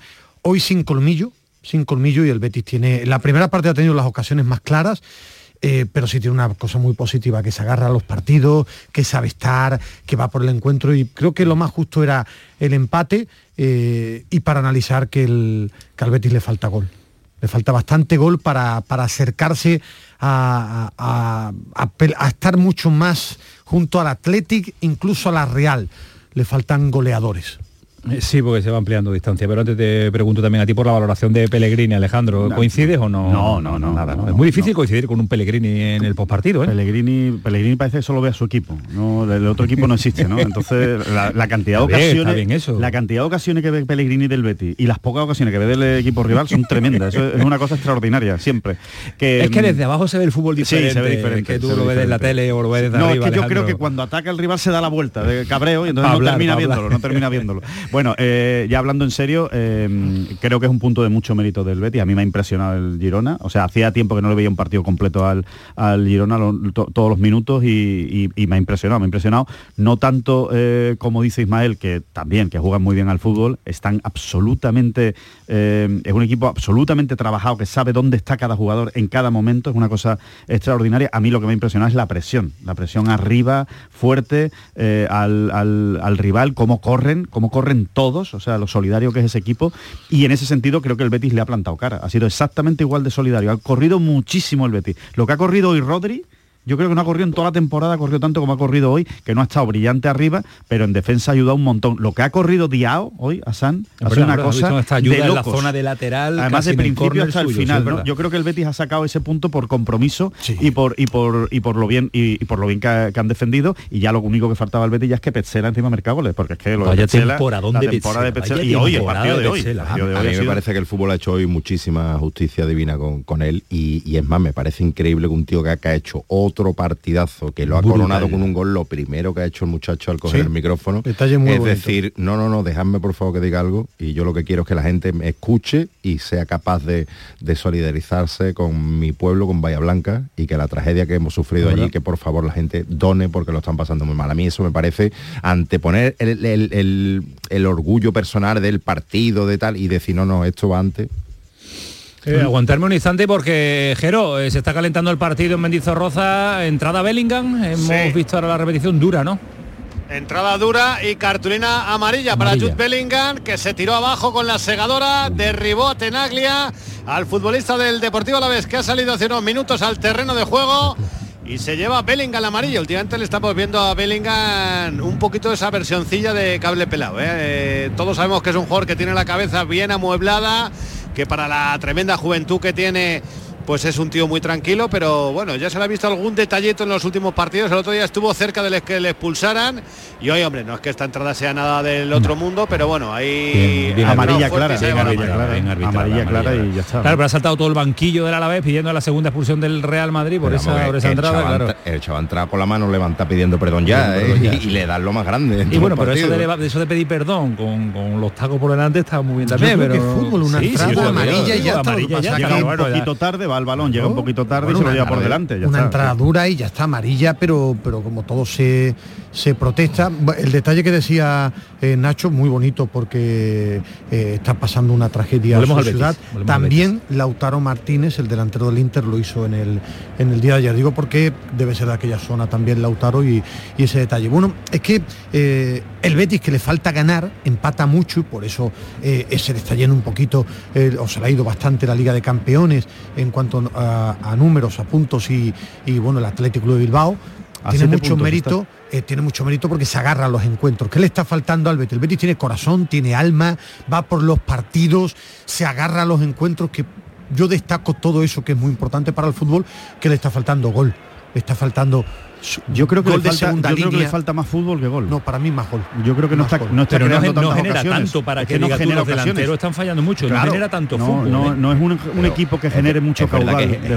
Genera desde el año pasado, genera bastante menos, pero también es verdad que se ha equilibrado en defensa, porque eh, un equipo como el Girona hoy, después del varapalo europeo, además del Betis del otro día, es que te puede meter cinco perfectamente, se pone por eh, delante y te puede Betis se rehace muy bien en San Sebastián y vuelve también a competir hoy, le compite al Madrid, es verdad, pero no termina de ganar eso esos partidos que tiene porque tiene falta gol, porque falta gol. Por eso le falta gol, la teoría de la manta de, fútbol. de Manel Coma que en paz descanse, que te tapa por arriba y se te ven los pies y, al contrario. Pero, al final eh, necesita jugadores, como en su día tenía Juan, que te abrían la lata, que se inventaban goles, eh, algunos momentos del propio Borja Iglesias, le está faltando jugadores que le que anoten porque goles es extraordinario pero no tiene la cantidad de goles que te aportaba no, Juan Mía este aparte, que, aparte, es extraordinario aparte que no comparemos eh, Juan Mí era un jugador que vivía en el área y, solo esperaba durante el partido su ocasión y a José, un jugador que se mueve por todo el campo, que me fútbol, es que no tiene nada que ver. soberbio. A eh, pero en partidos tan igualados. Es imposible que encima remate luego. Eh, el otro día en San Sebastián, el día del Real Madrid, hoy son partidos muy igualados que si tuviera un par de jugadores con capacidad para decidir tiene pero uno estaba sancionado y otro estaba eh, ha recaído es que al final los dos que saben hacer esas cosas igual que las hace Jose y mejor incluso son no. son Fekir pero no, son goleadores tampoco tampoco. Bueno, bueno, Fekir, Fekir Cuidado. Mm, bueno, más que yo y que tú seguro.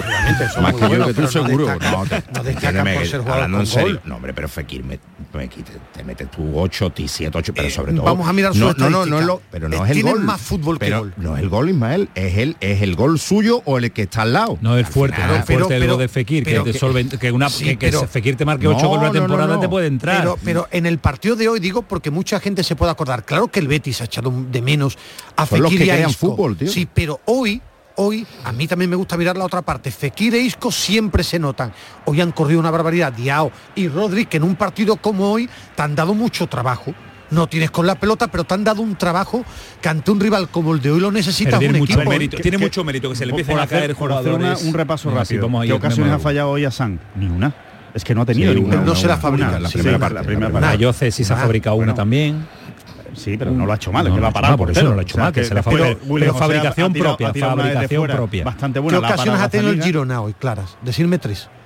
No, ha tenido la pelota. Y no, ha sido no, muy bonito de. No, ha tenido ocasiones. No ha tenido muchas porque Comparado el muy ¿eh? bien. En, e- ese, aspecto sí lleva razón Pellegrini, que es verdad que no le ha generado muchas ocasiones. No, no, le ha generado muchas ocasiones. Entre otras cosas porque yo creo que hoy no ha hecho un gran partido sabio. O sea, yo creo que Sabio no ha estado hoy especialmente brillante. Es, es un jugador extraordinario. Es ¿Sabio o Sabiño? Sabiño. Sabiño ¿cómo bueno, bueno, es Sabio. Es sabio, es sabio, no, es que el nombre es Sabio. Pero... Sí, Sabio, pero los que no no es para no confundir a... Íntimo amigo de Sabiño. Pero sí, lo que hemos visto en la, desde categorías inferiores le tenemos la...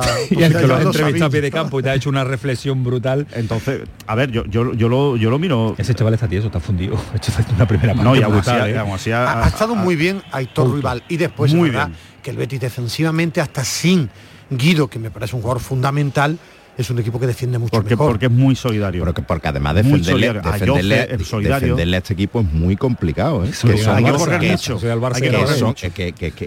desahogados, que son unos desahogados, que no les da miedo la pelota, que no les quema, que en tres toques se te ponen en el área. Y el Betis ha hecho hoy un esfuerzo y un, derroche de solidaridad brutal, de verdad. Y luego encima queremos que cuando los notas están respirando, Lo hagan, también creen, creen ocasiones. A, a mí he visto, eh, estando en directo hoy, he visto dos cosas que, que me han encantado del Girona. Aparte de su calidad, que ya lo sabía, uno es el trabajo de entrenador porque tiene muy ordenado a su equipo, muy bien puesto, todos los rechaces van a un jugador del Girona, saben dónde hacer la presión, esos trabajos de entrenador, cuando muchas veces hablamos, nos gusta hablar de equipo ordenado, de equipo bien puesto en el campo. No podemos saber hasta dónde va a llegar Ismael, pero da la sensación de que va Yo a costar, creo que se aguanta. Va a costar Yo creo sacarlo que de ahí, ¿no? Y después ha habido un jugador que en jugando directo, una vez a la semana se aguanta. Ha habido un jugador en directo me ha encantado. Esa presión que ha hecho hoy, ese desgaste, Nacho. Es. Yo llevo escuchando que se van a caer. No, no, claro, ya. Y no ya, se caen ni trabajan. Es muy larga y, la temporada. Y es impresionante cómo trabajan porque eh, yo creo sabio, la Osadiño y Jan Couto que están que son, es que son martillos pilones en ataque pero es que cómo ayudan a los Y- laterales Y los Y dos medio centro. Y el cabreo, de, no el cabreo de Mitchell con, la, con las tres o cuatro pérdidas del final y no haberse llevado los tres puntos, Sí. eso es. No, y corriendo ambición, para sacar, esa- corriendo para sacar de ambición, banda, Eso, eso va a ser difícil tumbarlo. Pero es que al final, cuando hablaba de eso Michel, porque yo he visto el partido detrás de Michel y tenía un cabrón morrocotudo, es que al final los cambios se nota. Es que claro, eh, Bajo, ha bajado, ha bajado muchísimo con, los cambios. No es que no quieran, es que la calidad individual eh, se ha notado una una barbaridad. Ahora seguimos y asunto fichaje en el Betis, pero quiero vivir el tramo final del partido, el empate a cero en Mendizorroza entre el Alavés y el Real Madrid. Jerónimo, cuatro minutos de prolongación, estamos en el 90, ¿no? ¿Cuánto de prolongación? Cinco, qué, poco, qué poco veo ya, madre mía. Tampoco la tele. no, el cinco. Cinco, así que quedan cuatro y saca de esquina el Madrid que quiere terminar en el área del, del Alavés.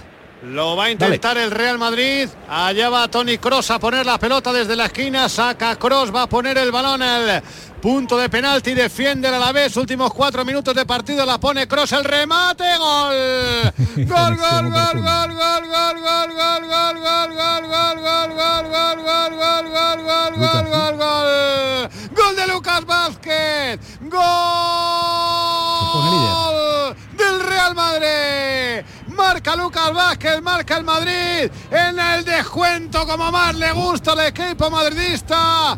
Marca Lucas Vázquez el tanto que puede poner al Madrid.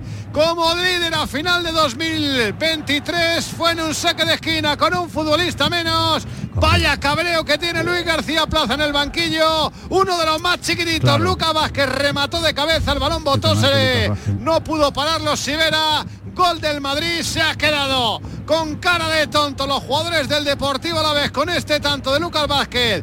Porque cuánto mide, por Dios, Lucas Vázquez no llega al 1.70 seguro. solo, pero solo. se ha quedado solo. Todos marcados, nadie ha ido a él. Han arrastrado, Rodrigo ha arrastrado, se ha llevado tres. Eh, Rudiger, perdón, no Rodrigo. Y remata Lucas Vázquez que mide unos 60 y poco. Solo en el punto de penalti el balón bota. Sivera ve la pelota, pero no puede llegar a por ella.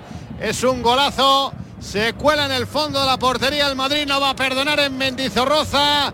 Quedan dos y medio para que esto termine. A la vez cero Real Madrid, bueno, el gol de Lucas Vázquez. Pues eh, este es el Real Madrid. Este es el Real Madrid. Y Alejandro decía que ganaba el Madrid y ojo, que está eh, atacando ahora a la vez que se va a volcar, claro.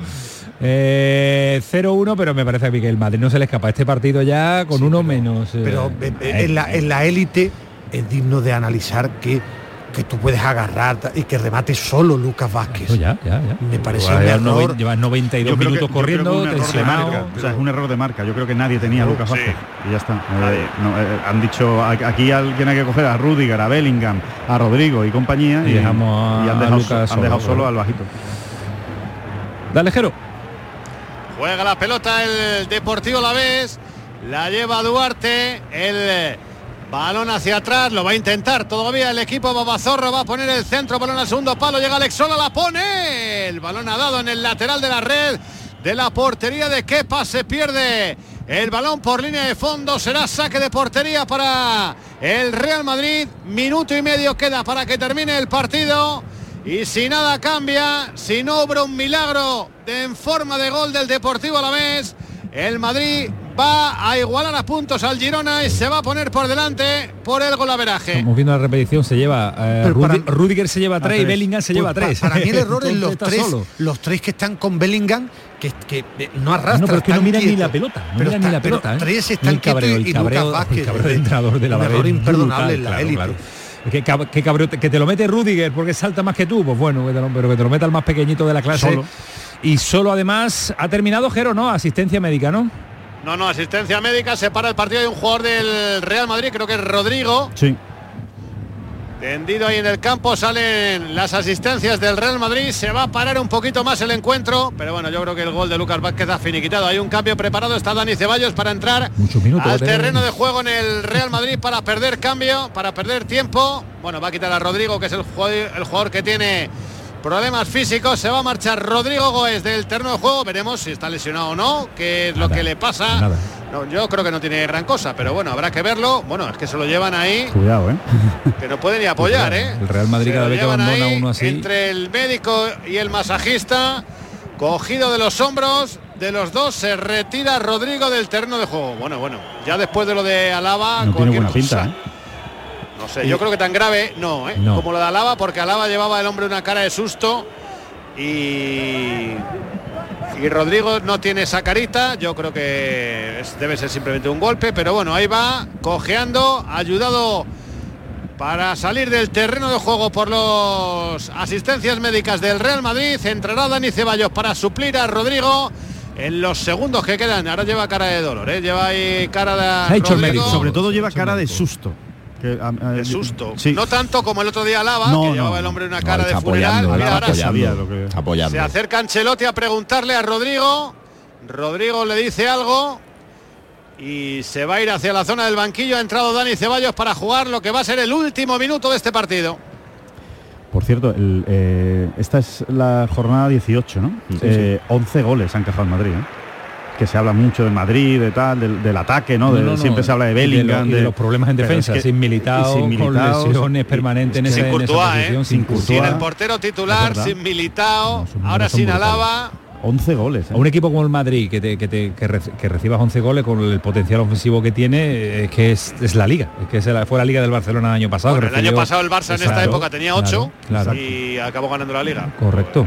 Porque los goles, los goles se le caen y, si no te lo meten, pues, eh, pues pierde muy pocos puntos. Bueno, pues parece partido finiquitado además porque va a manejar el balón el Real Madrid y va a terminar el encuentro con la prolongación en campo del Alavés. Sí, sacó a Cross, el balón lo pelea Jude Bellingham, se va hacia el banderín de córner para perder tiempo, le empujan a Bellingham, hay falta, dice el árbitro. Por lo tanto, el Madrid tendrá prácticamente un córner para ponerlo desde casi casi la esquina para sacar ese esférico.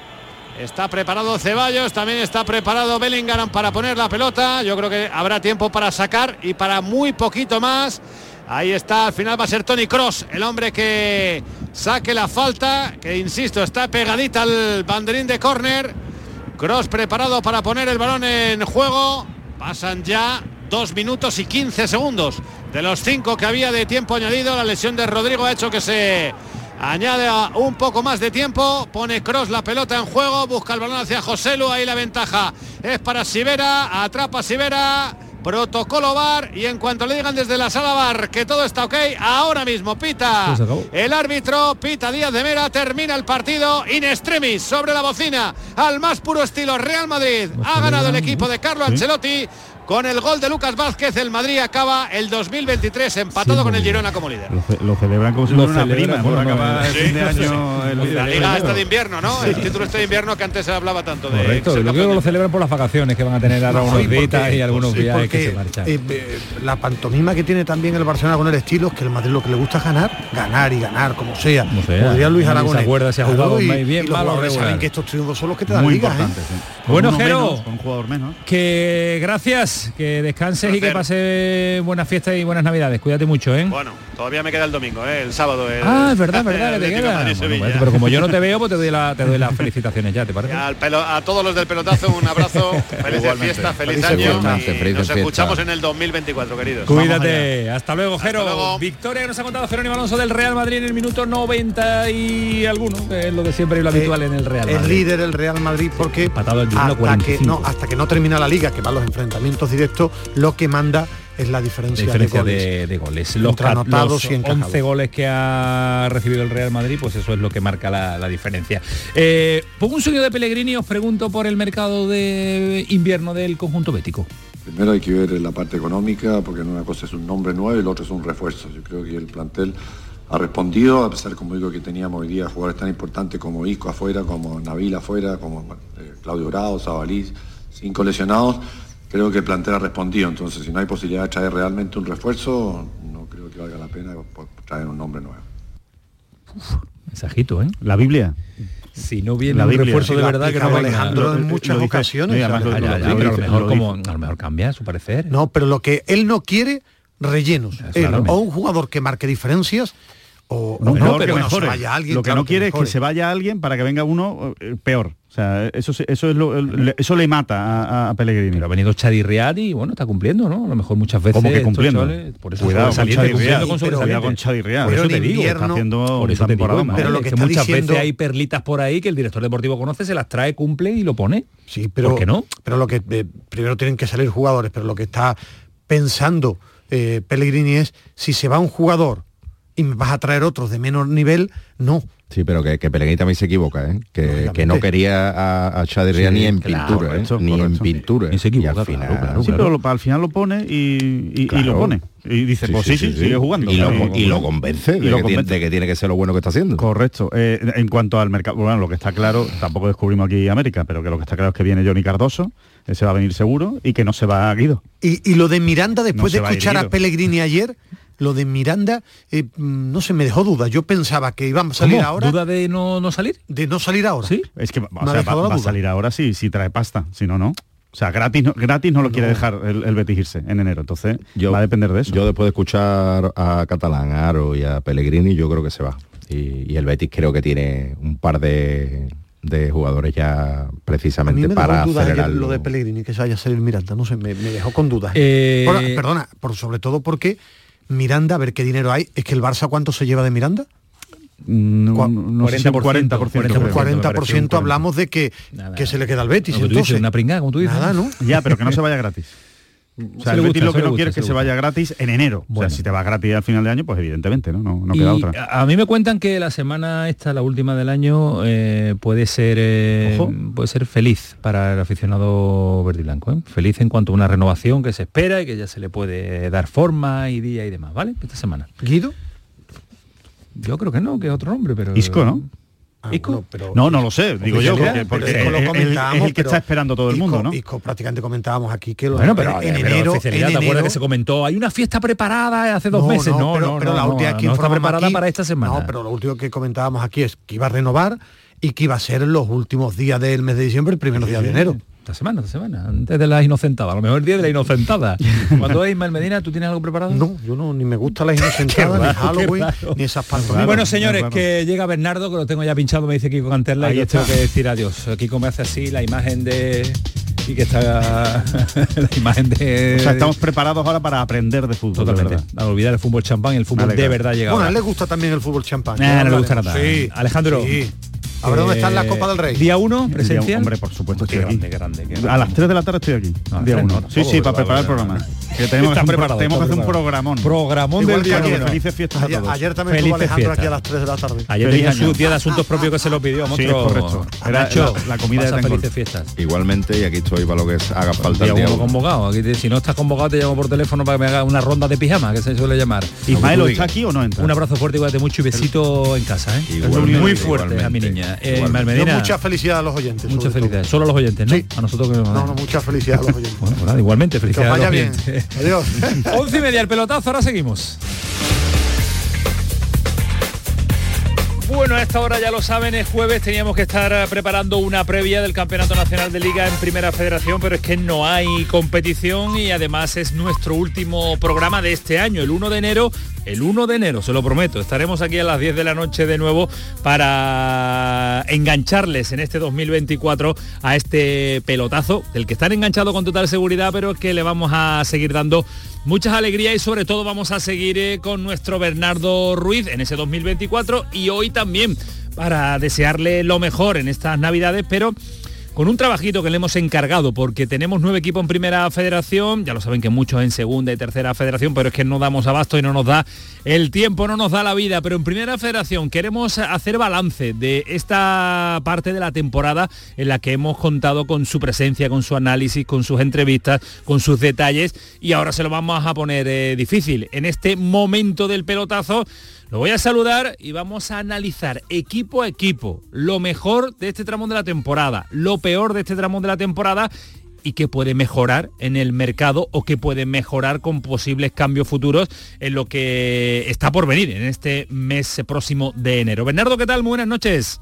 ¿Qué tal? Muy buenas noches, Camañón. Vaya trabajito que te he puesto, que te he encargado para que nuestros oyentes eh, disfruten. Nuestros oyentes de Málaga, de Córdoba, de Huelva, de Algeciras, de Antequera, de Linares, de San Fernando, de San Lucas, de Granada. Todos ellos nos tienen que estar escuchando porque nos vas a dar las claves o lo que para ti ha sido lo mejor, lo peor y que puede mejorar en cuanto a incorporaciones o movimientos que tú estimes oportunos.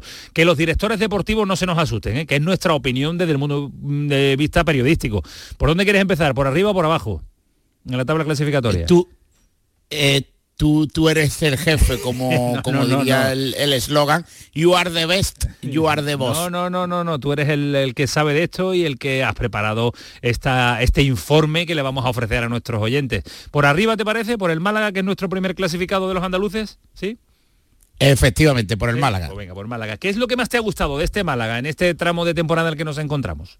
El, aspecto más brillante del eh, Málaga sin duda ha sido la aportación de los canteranos. Y con un nombre propio sin duda alguna porque ha sido para mí eh, dos de los principales referentes y dos de los jugadores que, más han agradado. Y responden al nombre de Kevin Medina y de La Rubia.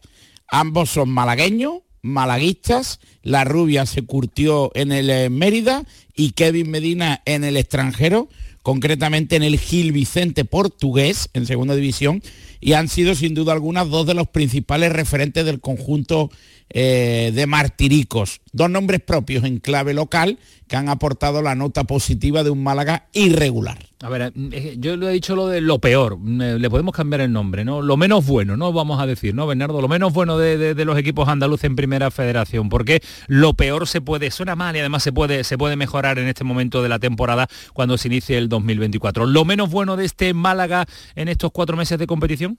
La irregularidad la irregularidad en determinados tramos de la competición y después un detalle, eh, la sensación de vulnerabilidad que transmite cuando el portugués Nelson Monte eh, no es titular. La jerarquía del, eh, jugador luso que, que, militara en el Chávez y en el Río Ave es sencillamente determinante para el conjunto de Sergio Pellicer porque con su presencia sobre el césped el Málaga se comporta de una forma totalmente diferente, es más creíble, es más convincente y es más seguro, sin duda alguna. Así que es quizás la asignatura pendiente, ser eh, más regular y sobre todo más creíble defensivamente eh, si Nelson Monte no está de, inicio en el terreno de juego. Perfecto. ¿Tú crees que el Málaga va a ir al mercado de enero para reforzarse? Sí, y yo firmaría un delantero, un 9.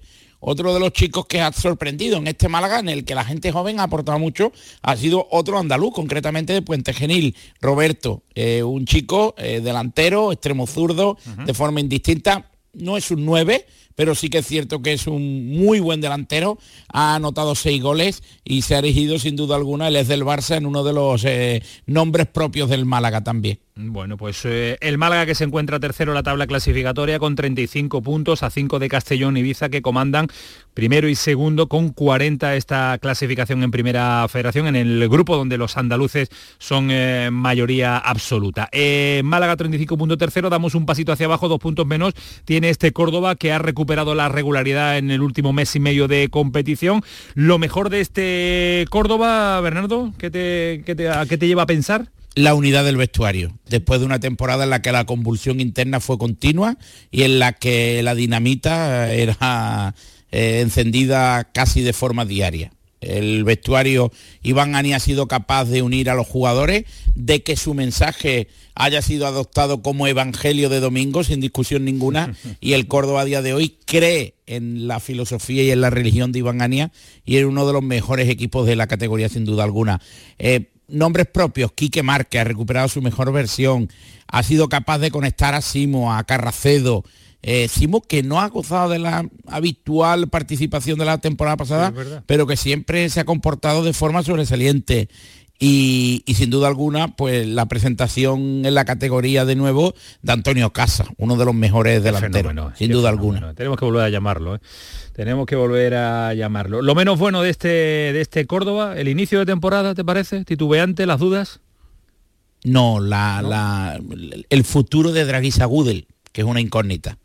Es eh, sufrió un desvanecimiento en el Álvarez Claro de Merilla, su rehabilitación, su readaptación, su reintegración es una incógnita y el Córdoba espera informes médicos definitivos para, en primer lugar, valorar si continúa en la plantilla o si es necesario que haya fichajes para reforzar la retaguardia. Pero sin duda alguna ha sido el aspecto, el único aspecto negativo de la temporada para un Córdoba que sí que es cierto que transmitió más sombras que luce en el primer tramo de la competición, pero que ahora todo es de color de rosa. La verdad que el color que predomina ahora es el rosa, como dice Bernardo. Eh, ¿Va a fichar? ¿Va a ir al mercado de enero Juanito y la dirección deportiva? Se buscaba un jugador de, perfil eh, versátil para pivote central y evidentemente el futuro de Gudel va a condicionar si, si, si Draguisa no puede reaparecer o su proceso es eh, lento, el Córdoba va a firmar mínimo un central. Vale, vale, pues eh, apunten la posición de central como refuerzo detalle que nos está apuntando Bernardo. Eh, un sorprendente recreativo que está en la quinta jornada con en la quinta posición con 29 puntos, recuperando algo de regularidad perdida hace un, dos meses cuando se empezó a dudar de ese banquillo, pero Bernardo siempre ha apostado por este entrenador. nada espectacular, pero sí sólido y un referente en cuanto a equipo competitivo. El recre a mí me sorprende, Bernardo verlo, verlo quinto. ¿Para ti lo mejor de este recreativo de Huelva? Abel Gómez, sin duda alguna. sabía. Es el, auténtico guía espiritual de la plantilla, ¿no? Estás entregado. Sí, totalmente, totalmente. Quien quiera espectáculo, el Circo del Sol, los musicales de la Gran Vía de Madrid, que, no vaya a Huelva, una, película espectáculo que no vaya a Huelva. Andaluza, no, a Huelva, a Huelva a comer pescadito, a comprar pero, pero, pero el, el, Recre es un equipo fiable, que compite, que se sacrifica, solidario, defensivamente con unos matices y una riqueza táctica descomunal.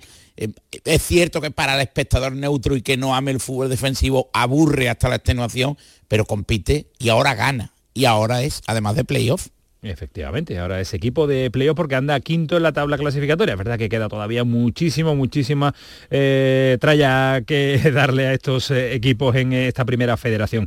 Eh, dime algo que no te haya satisfecho, gustado de este recreativo de Huelva.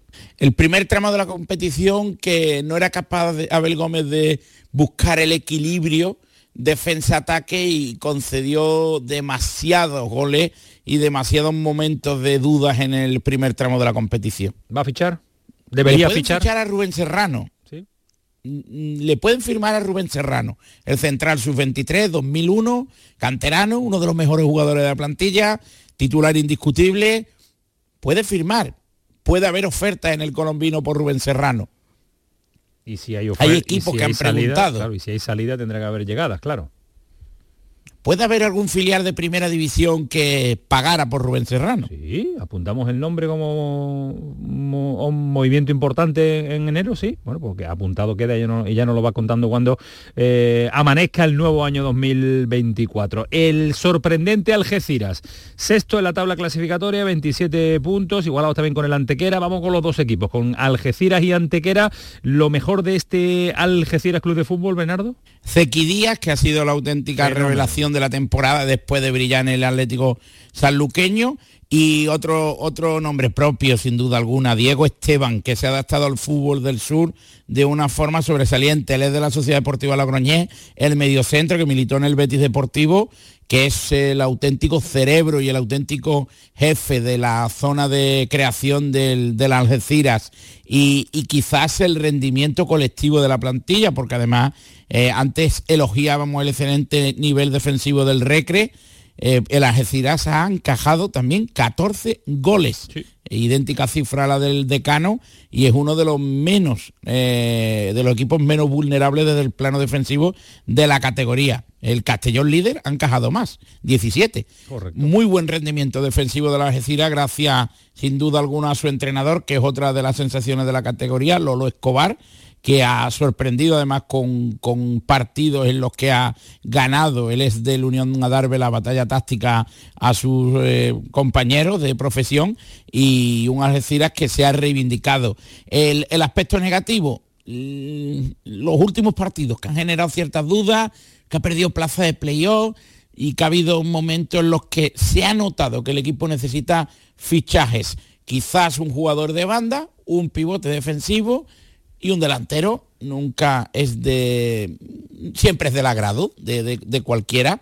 Y el antequera que sí que es cierto que en los últimos partidos en el último mes ha perdido cierto crédito. En su despedida del, año incluso perdió de forma clara en Ibiza transmitiendo sensaciones negativas. Se ha confirmado la lesión de, Marcelo del mediocentro que se perderá el resto de temporada por una rotura de ligamento cruzado de la rodilla eh, de un antequera que que ha exhibido en el mercado a Javi Medina, su entrenador, uno de los más jóvenes sin duda del panorama nacional y con una plantilla también, también joven.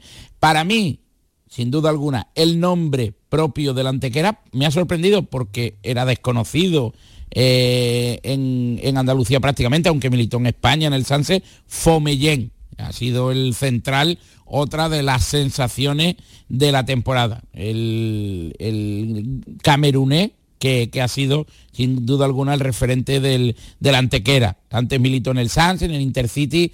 Su primera aparición en, Andalucía ha sido junto a, David Humanes, sin duda alguna uno de los mejores centrales de la categoría. Pareja de zagueros de auténticas garantías del, del Antequera. Firmará, necesita dinamita en ataque y sobre todo ciertas variantes. Que eso lo quieren todos, el gol, la, la claro, eso lo quieren todos, claro. Claro, y, ahora con la y ahora con la lesión de, de Marcelo, pues necesitará quizás más versatilidad en el medio campo.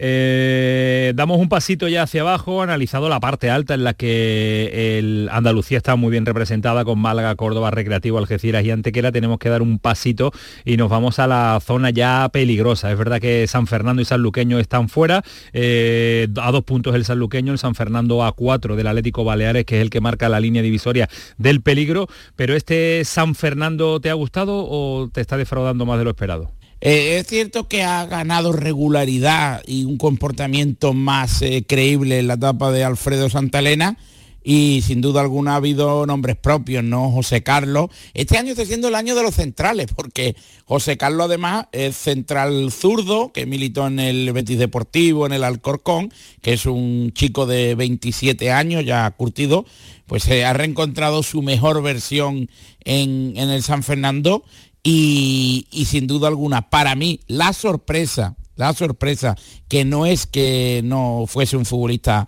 conocido, evidentemente, porque ya es un jugador curtido, pero ha sorprendido Dani Aquino, muy veterano, pues está rindiendo un nivel sobresaliente y a sus 33 años es uno de los máximos goleadores de la categoría.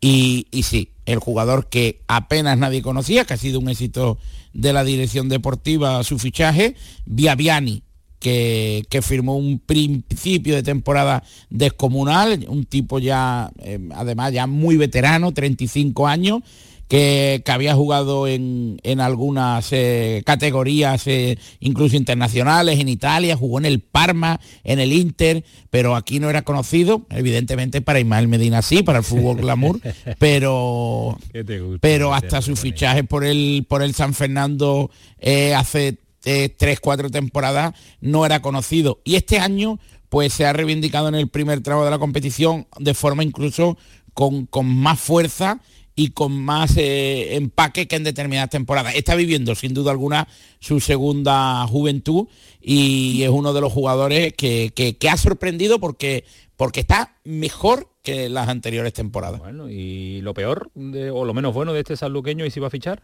Eh, del, San Fernando, evidentemente, debe de firmar porque debe de buscar sobre todo eh, competencia en la línea defensiva y el aspecto negativo, pues que hubo un cambio de entrenador para revertir la dinámica negativa. Vale, vale, vale. Bueno, cerquita, nos vamos a San Lucas, vámonos a San Lucas. A, a la tierra de la manzanilla. Qué barbaridad, qué categoría, qué categoría de tierra. Es verdad que está ahí en una zona peligrosísima, pero ¿te atreves a sacar algo bueno de este sanluqueño que nos tiene un poco desconcertados? Sí, ha habido, ha habido datos positivos, ha habido jugadores que, que han rendido a un nivel alto. Por ejemplo, para mí un chico que, que no está teniendo demasiadas oportunidades, pero cada vez que, que juega suele, suele aportar, que además es su 23, que fue del Barça, del Mallorca, Gailán, que es un chico de origen marroquí, eh, un extremo, indistintamente actúan ambos perfiles y, que está exigiendo un papel importante. Y en Bepu, Paquito, como le dicen en San Lucas de Barrameda, el es del Cádiz, el zambiano que ha anotado siete goles y dos asistencias. Temporada brillantísima. Hubo también relevo en el banquillo y Abel Segovia ha logrado reconducir la situación. No pierde los últimos cuatro partidos, han sido eh, tres empates y una victoria, ha puntuado, es decir, ha sumado 6 de 12 y trata de escapar de la zona peligrosa. El aspecto más negativo, pues el despido de Antonio Iriondo, que era historia viva del sanluqueño y el hombre que conquistó el ascenso. Es verdad, es verdad. Por emotivo supuso una auténtica pena para la afición del, del sanluqueño. Eh, ¿Va a fichar? ¿Tiene que fichar? ¿Debe fichar? Sí, sí, debe de firmar. Debe de, firmar, sobre todo en línea defensiva, que es quizás la zona con, con menos con menos variante y con menos competencia. Bueno, pues vámonos también eh, con los dos últimos equipos eh, de los nueve que tenemos en Primera Federación, con el Linares y Recreativo, los dos equipos que están ahí, subrayados en rojo porque se encuentran 18 y 19. Solo el Melilla es peor equipo que el Linares y el Recreativo. Mm, vivos andan todavía, más el Linares que el Recreativo Granada, pero Bernardo siempre nos advierte, el Recreativo Granada tiene como objetivo formar jugadores, competir y darle minutos a los que pueden llegar a la primera plantilla. Pero por el Linares Deportivo, eh, ¿se puede destacar algo este Linares que nos da más disgustos que alegría? Nombres propios, jugadores, eh, diría, más que inercia. Hugo Díaz, el, pistolero solitario que, que continúa a sus 35 años, el de Almodóvar del Río, hermano de Pepe Díaz, el delantero Cuco, que ya ha firmado cinco goles en la categoría, es uno de los nombres propios de un Linares que, por ejemplo, en el que trata de, brillar y que en determinados momentos de la temporada ha sido fundamental un central sub-23, que no es habitual que los centrales sub-23 compitan. Javier Rentero, eh, del 2001, último año sub-23, es del Leganés B y Javier Rentero ha sido una de las sensaciones de la temporada. Central, pivote indistintamente, uno de los chicos con, con más talento eh, de la plantilla. Dani Perejón también después de, de su temporada plagada de lesiones, ha firmado un buen nivel, pero poco más, poco más para un Linares Deportivo que ya suma tres entrenadores. El primero, Oscar Fernández, fue destituido. Después, posteriormente, Pedro Bolaños asumió el, cargo de forma interina y ahora David Campaña. Eh, habrá revolución en el mercado para adaptarla a la exigencia y al modelo de juego de David Campaña. Es lógico. Y yo eh, para Linares te voy a hacer una cuarta pregunta. ¿Puede salir de ahí? El 31 de enero te responderé, ah, según cómo firme. Según como firme, claro. según cómo firme, porque efectivamente es clave, ¿no? El, mercado va a dictaminar a qué aspiran realmente Algeciras, Antequera, Sanluqueño y San Fernando. Porque aún es pronto para, para, para comprobar cuál puede ser su lugar. Pero, pero Linares Deportivo, si no firma, su futuro en la categoría está más que comprometido. Bueno, pues estaremos muy pendientes también al mercado de los equipos de Primera Federación. Y ahora el análisis de, un filial, no podemos olvidarlo, ¿eh? tenemos que ponerle siempre eh, el, nombre antes del apellido. Es un filial el Recreativo Granada con 10 puntos, noveno, solo insistimos, como hemos comentado antes, tiene al Melilla por abajo con eh, una temporada horrorosa del conjunto melillense. Este Recreativo Granada, si te pregunto cosas a destacar, yo imagino que jugadores que pueden aportar a la primera plantilla, aunque el salto de categorías, dos categorías, es mucho en este momento, ¿no? De un Granada primera división que también anda muy, muy, muy, muy tocado. Sí, eh, pero yo elegiría a Pablo Sáenz, además fue protagonista en los micrófonos del pelotazo, media punta, delantero, indistintamente, que se ha ganado el crédito, además está en dinámica de primer equipo de forma regular. Y hay un chico eh, que a mí me ha sorprendido, que me ha gustado muchísimo, y que en el Algeciras es cierto que que firmó dos buenas temporadas, pero y en el Lleida, pero su protagonismo no era tan tan tan elevado. Y sí que es cierto, la segunda temporada en Algeciras fue importante para Iván Ania, pero me ha sorprendido, es Nico Van Rijn, que mm, además de ese apellido impronunciable, es catalán y otro central, que este año la primera federación es curioso, pero eh, hay un altísimo número de centrales de muchísimo nivel. Y son dos de los nombres propios de un Recreativo Granada que, por ejemplo, yo esperaba un, y creo que puede ser la, sensación de la segunda vuelta. También esperaba más de Mickey Bosch, que es otro central de un nivel descomunal. Y, y en ataque, pues necesita que Julito Martínez eh, sea más regular, porque sí que es cierto que, ha aprovechado las oportunidades, las pocas oportunidades que, de las que ha dispuesto como titular, pero en el plano goleador es un equipo con una producción muy, muy, muy pobre solo suma 11 goles en 17 partidos. Eh, bueno, pues eh, yo creo que queda todo analizado ya y varias preguntas que me pasa Paquito Tamayo a través de redes sociales por si las podías contestar en este último programa de, este año. Eh, mira, esta me gusta y creo que la ha escrito alguien que nos escucha habitualmente. ¿Cómo ves al Ceuta, perspectiva de futuro del conjunto mm, Caballa, que ha venido todo siendo últimamente más irregular, con eh, derrotas, con empates y que no conoce la victoria de hace muchísimas jornadas. Necesita firmar. Eh, Edu Villegas domina perfectamente el mercado, no dispone de una calculadora ilimitada, pero si firma sobre todo en ataque jugadores de absoluta garantía, puede aspirar al playoff de ascenso. Y si sigues empeñado en que el Ibiza es el mejor equipo del grupo. Sí. Sí, sí. sí. vale, sigues ahí con tu apuesta, ¿no? Empatado con el Castellón. Eh, es, es, es, idéntico tuitero eh, de las dos preguntas o es, diferente? No, me las ha pasado Paquito Tamayo previamente. Me las ha pasado Paquito. Ah, vale, vale. diferente. Otro, si el mercado de Primera Federación va a estar intenso en el mes de enero. Sí, no habrá operaciones de impacto económico, es decir, habrá intercambio de jugadores a los que los clubes eh, deban de buscar salida y para mí la, operación del invierno puede ser la de Rubén Serrano por el Recre, que dependiendo de si hay un traspaso suculento, el Recre acuda con capacidad económica al mercado. Y esta última me gusta mucho. De todos los equipos andaluces, ¿cuál es el mejor jugador o el más destacado en Primera Federación? Si te tuvieras que quedar con uno la rubia del Málaga. La rubia del Málaga. Bueno, pues ya está, pues creo que ha quedado completísimo esta sección, Bernardo. La verdad que hoy el informe ha sido extraordinario. Sé que llevas muchas horas preparándolo, no te hace falta preparar nada porque lo tienes todo en esa cabecita privilegiada. ¿Cómo llevan las navidades? ¿Cómo van a ser? Van a ser muy tranquilas en Sevilla y en Córdoba. Sevilla, Miré de retiro cuatro días a Córdoba. Vale, vale, con la familia, ¿no? Con la familia. Si hay oyentes que sean de Córdoba y me conocen por la calle, que me saluden y me abracen, que me gusta. ¿Te gusta a ti el abracito de, navideño? ¿no? me gusta que me digan abajo el fútbol champán. No, lo, no lo provoques porque te lo están diciendo cada vez más, no lo provoques, ¿eh? Sí, sí, pues en Córdoba estaré del 29 al 1. Así que, y que sepan cuáles son mis barrios preferidos por la mañana. San Lorenzo, Santa Marina, San Andrés y Santiago. Ese es mi, modo de dispersión en Córdoba. ¿Y, si, ¿Y los bares habituales para que te inviten a desayunar por lo menos? ¿Cuáles cuál serían? Por, eso, por esos barrios que elijan ellos. Ah, que me digan, abajo el fútbol champán y vamos a tomar una, una tostada de pisquitos de jamón.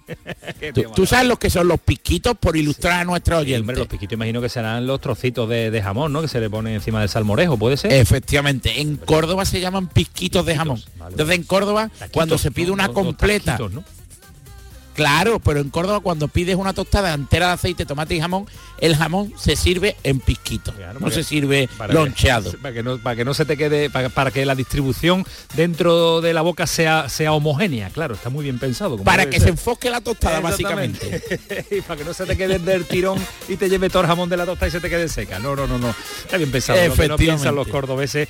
Pues Bernardo, disfruta de la familia, disfruta de las fiestas y nos vemos en el próximo año 2024 y que sea bueno bueno para todos y bueno, también lógicamente pensando en fútbol para los equipos de la primera federación. Un abrazo muy fuerte y cuídate. Un abrazo, nos vemos el día 1. Nos vemos el día 1. Hasta luego, Bernardo, adiós.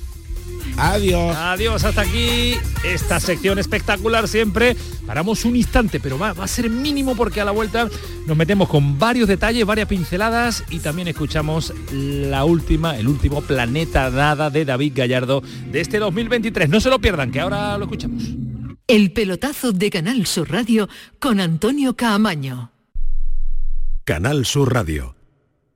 Los guerrilleros, tapicería y colchonería en Utrera, a precios de fábrica. Cheslong de 3 metros con asientos extraíbles, cabezales reclinables, canapé, dos puff, cojines decorativos de regalo y telas antimanchas a elegir. Antes 899 euros y ahora solo 499 euros. Sí, sí, has escuchado bien, 499 euros. Y por un euro más televisor LED de 32 pulgadas de regalo. Estamos en Utrera, carretera Carmona número 15 en Utrera, Sevilla. Entregas en 48 horas. Sol Renovables, tu empresa de energía solar. Más de 20 años de experiencia Experiencia diseño, instalación y mantenimiento de placas solares y energías alternativas. Enchúfate al sol. ¿A qué estás esperando? Contacte con Sol Renovables para presupuesto de tu vivienda o empresa. www.solrenovables.com o 955 35 53 49. Centro de Implantología Oral de Sevilla, CIOS, campaña especial 36 aniversario. Implante, pilar y corona, solo 600 euros. Llame al 954 22 22 60 o visite la web ciosevilla.es. Estamos en Virgen de Luján 26, Sevilla. Recuerde, solo 600 euros. La diversión te llama sin remedio. Saborea cócteles únicos, vibra con la música y grita de emoción con los partidos más épicos en Sin Remedio Premium Cóctel. Ven a conocernos y no te quedes sin tu reservado. Calle Arcos 33 Los Remedios.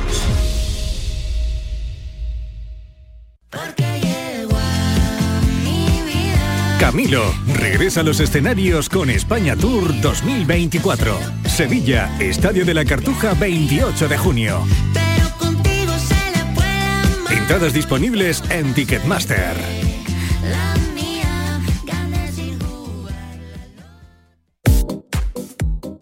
El pelotazo de Canal Sur Radio con Antonio Caamaño y con mucha más gente. A toda esa gente, sobre todo a nuestros oyentes, desearle una feliz Navidad. También a todos los que hacen posible, técnicos, productores y compañeros, eh, que hayamos eh, aguantado el tirón de estos primeros cuatro meses con una edición de dos horas nada más y nada menos.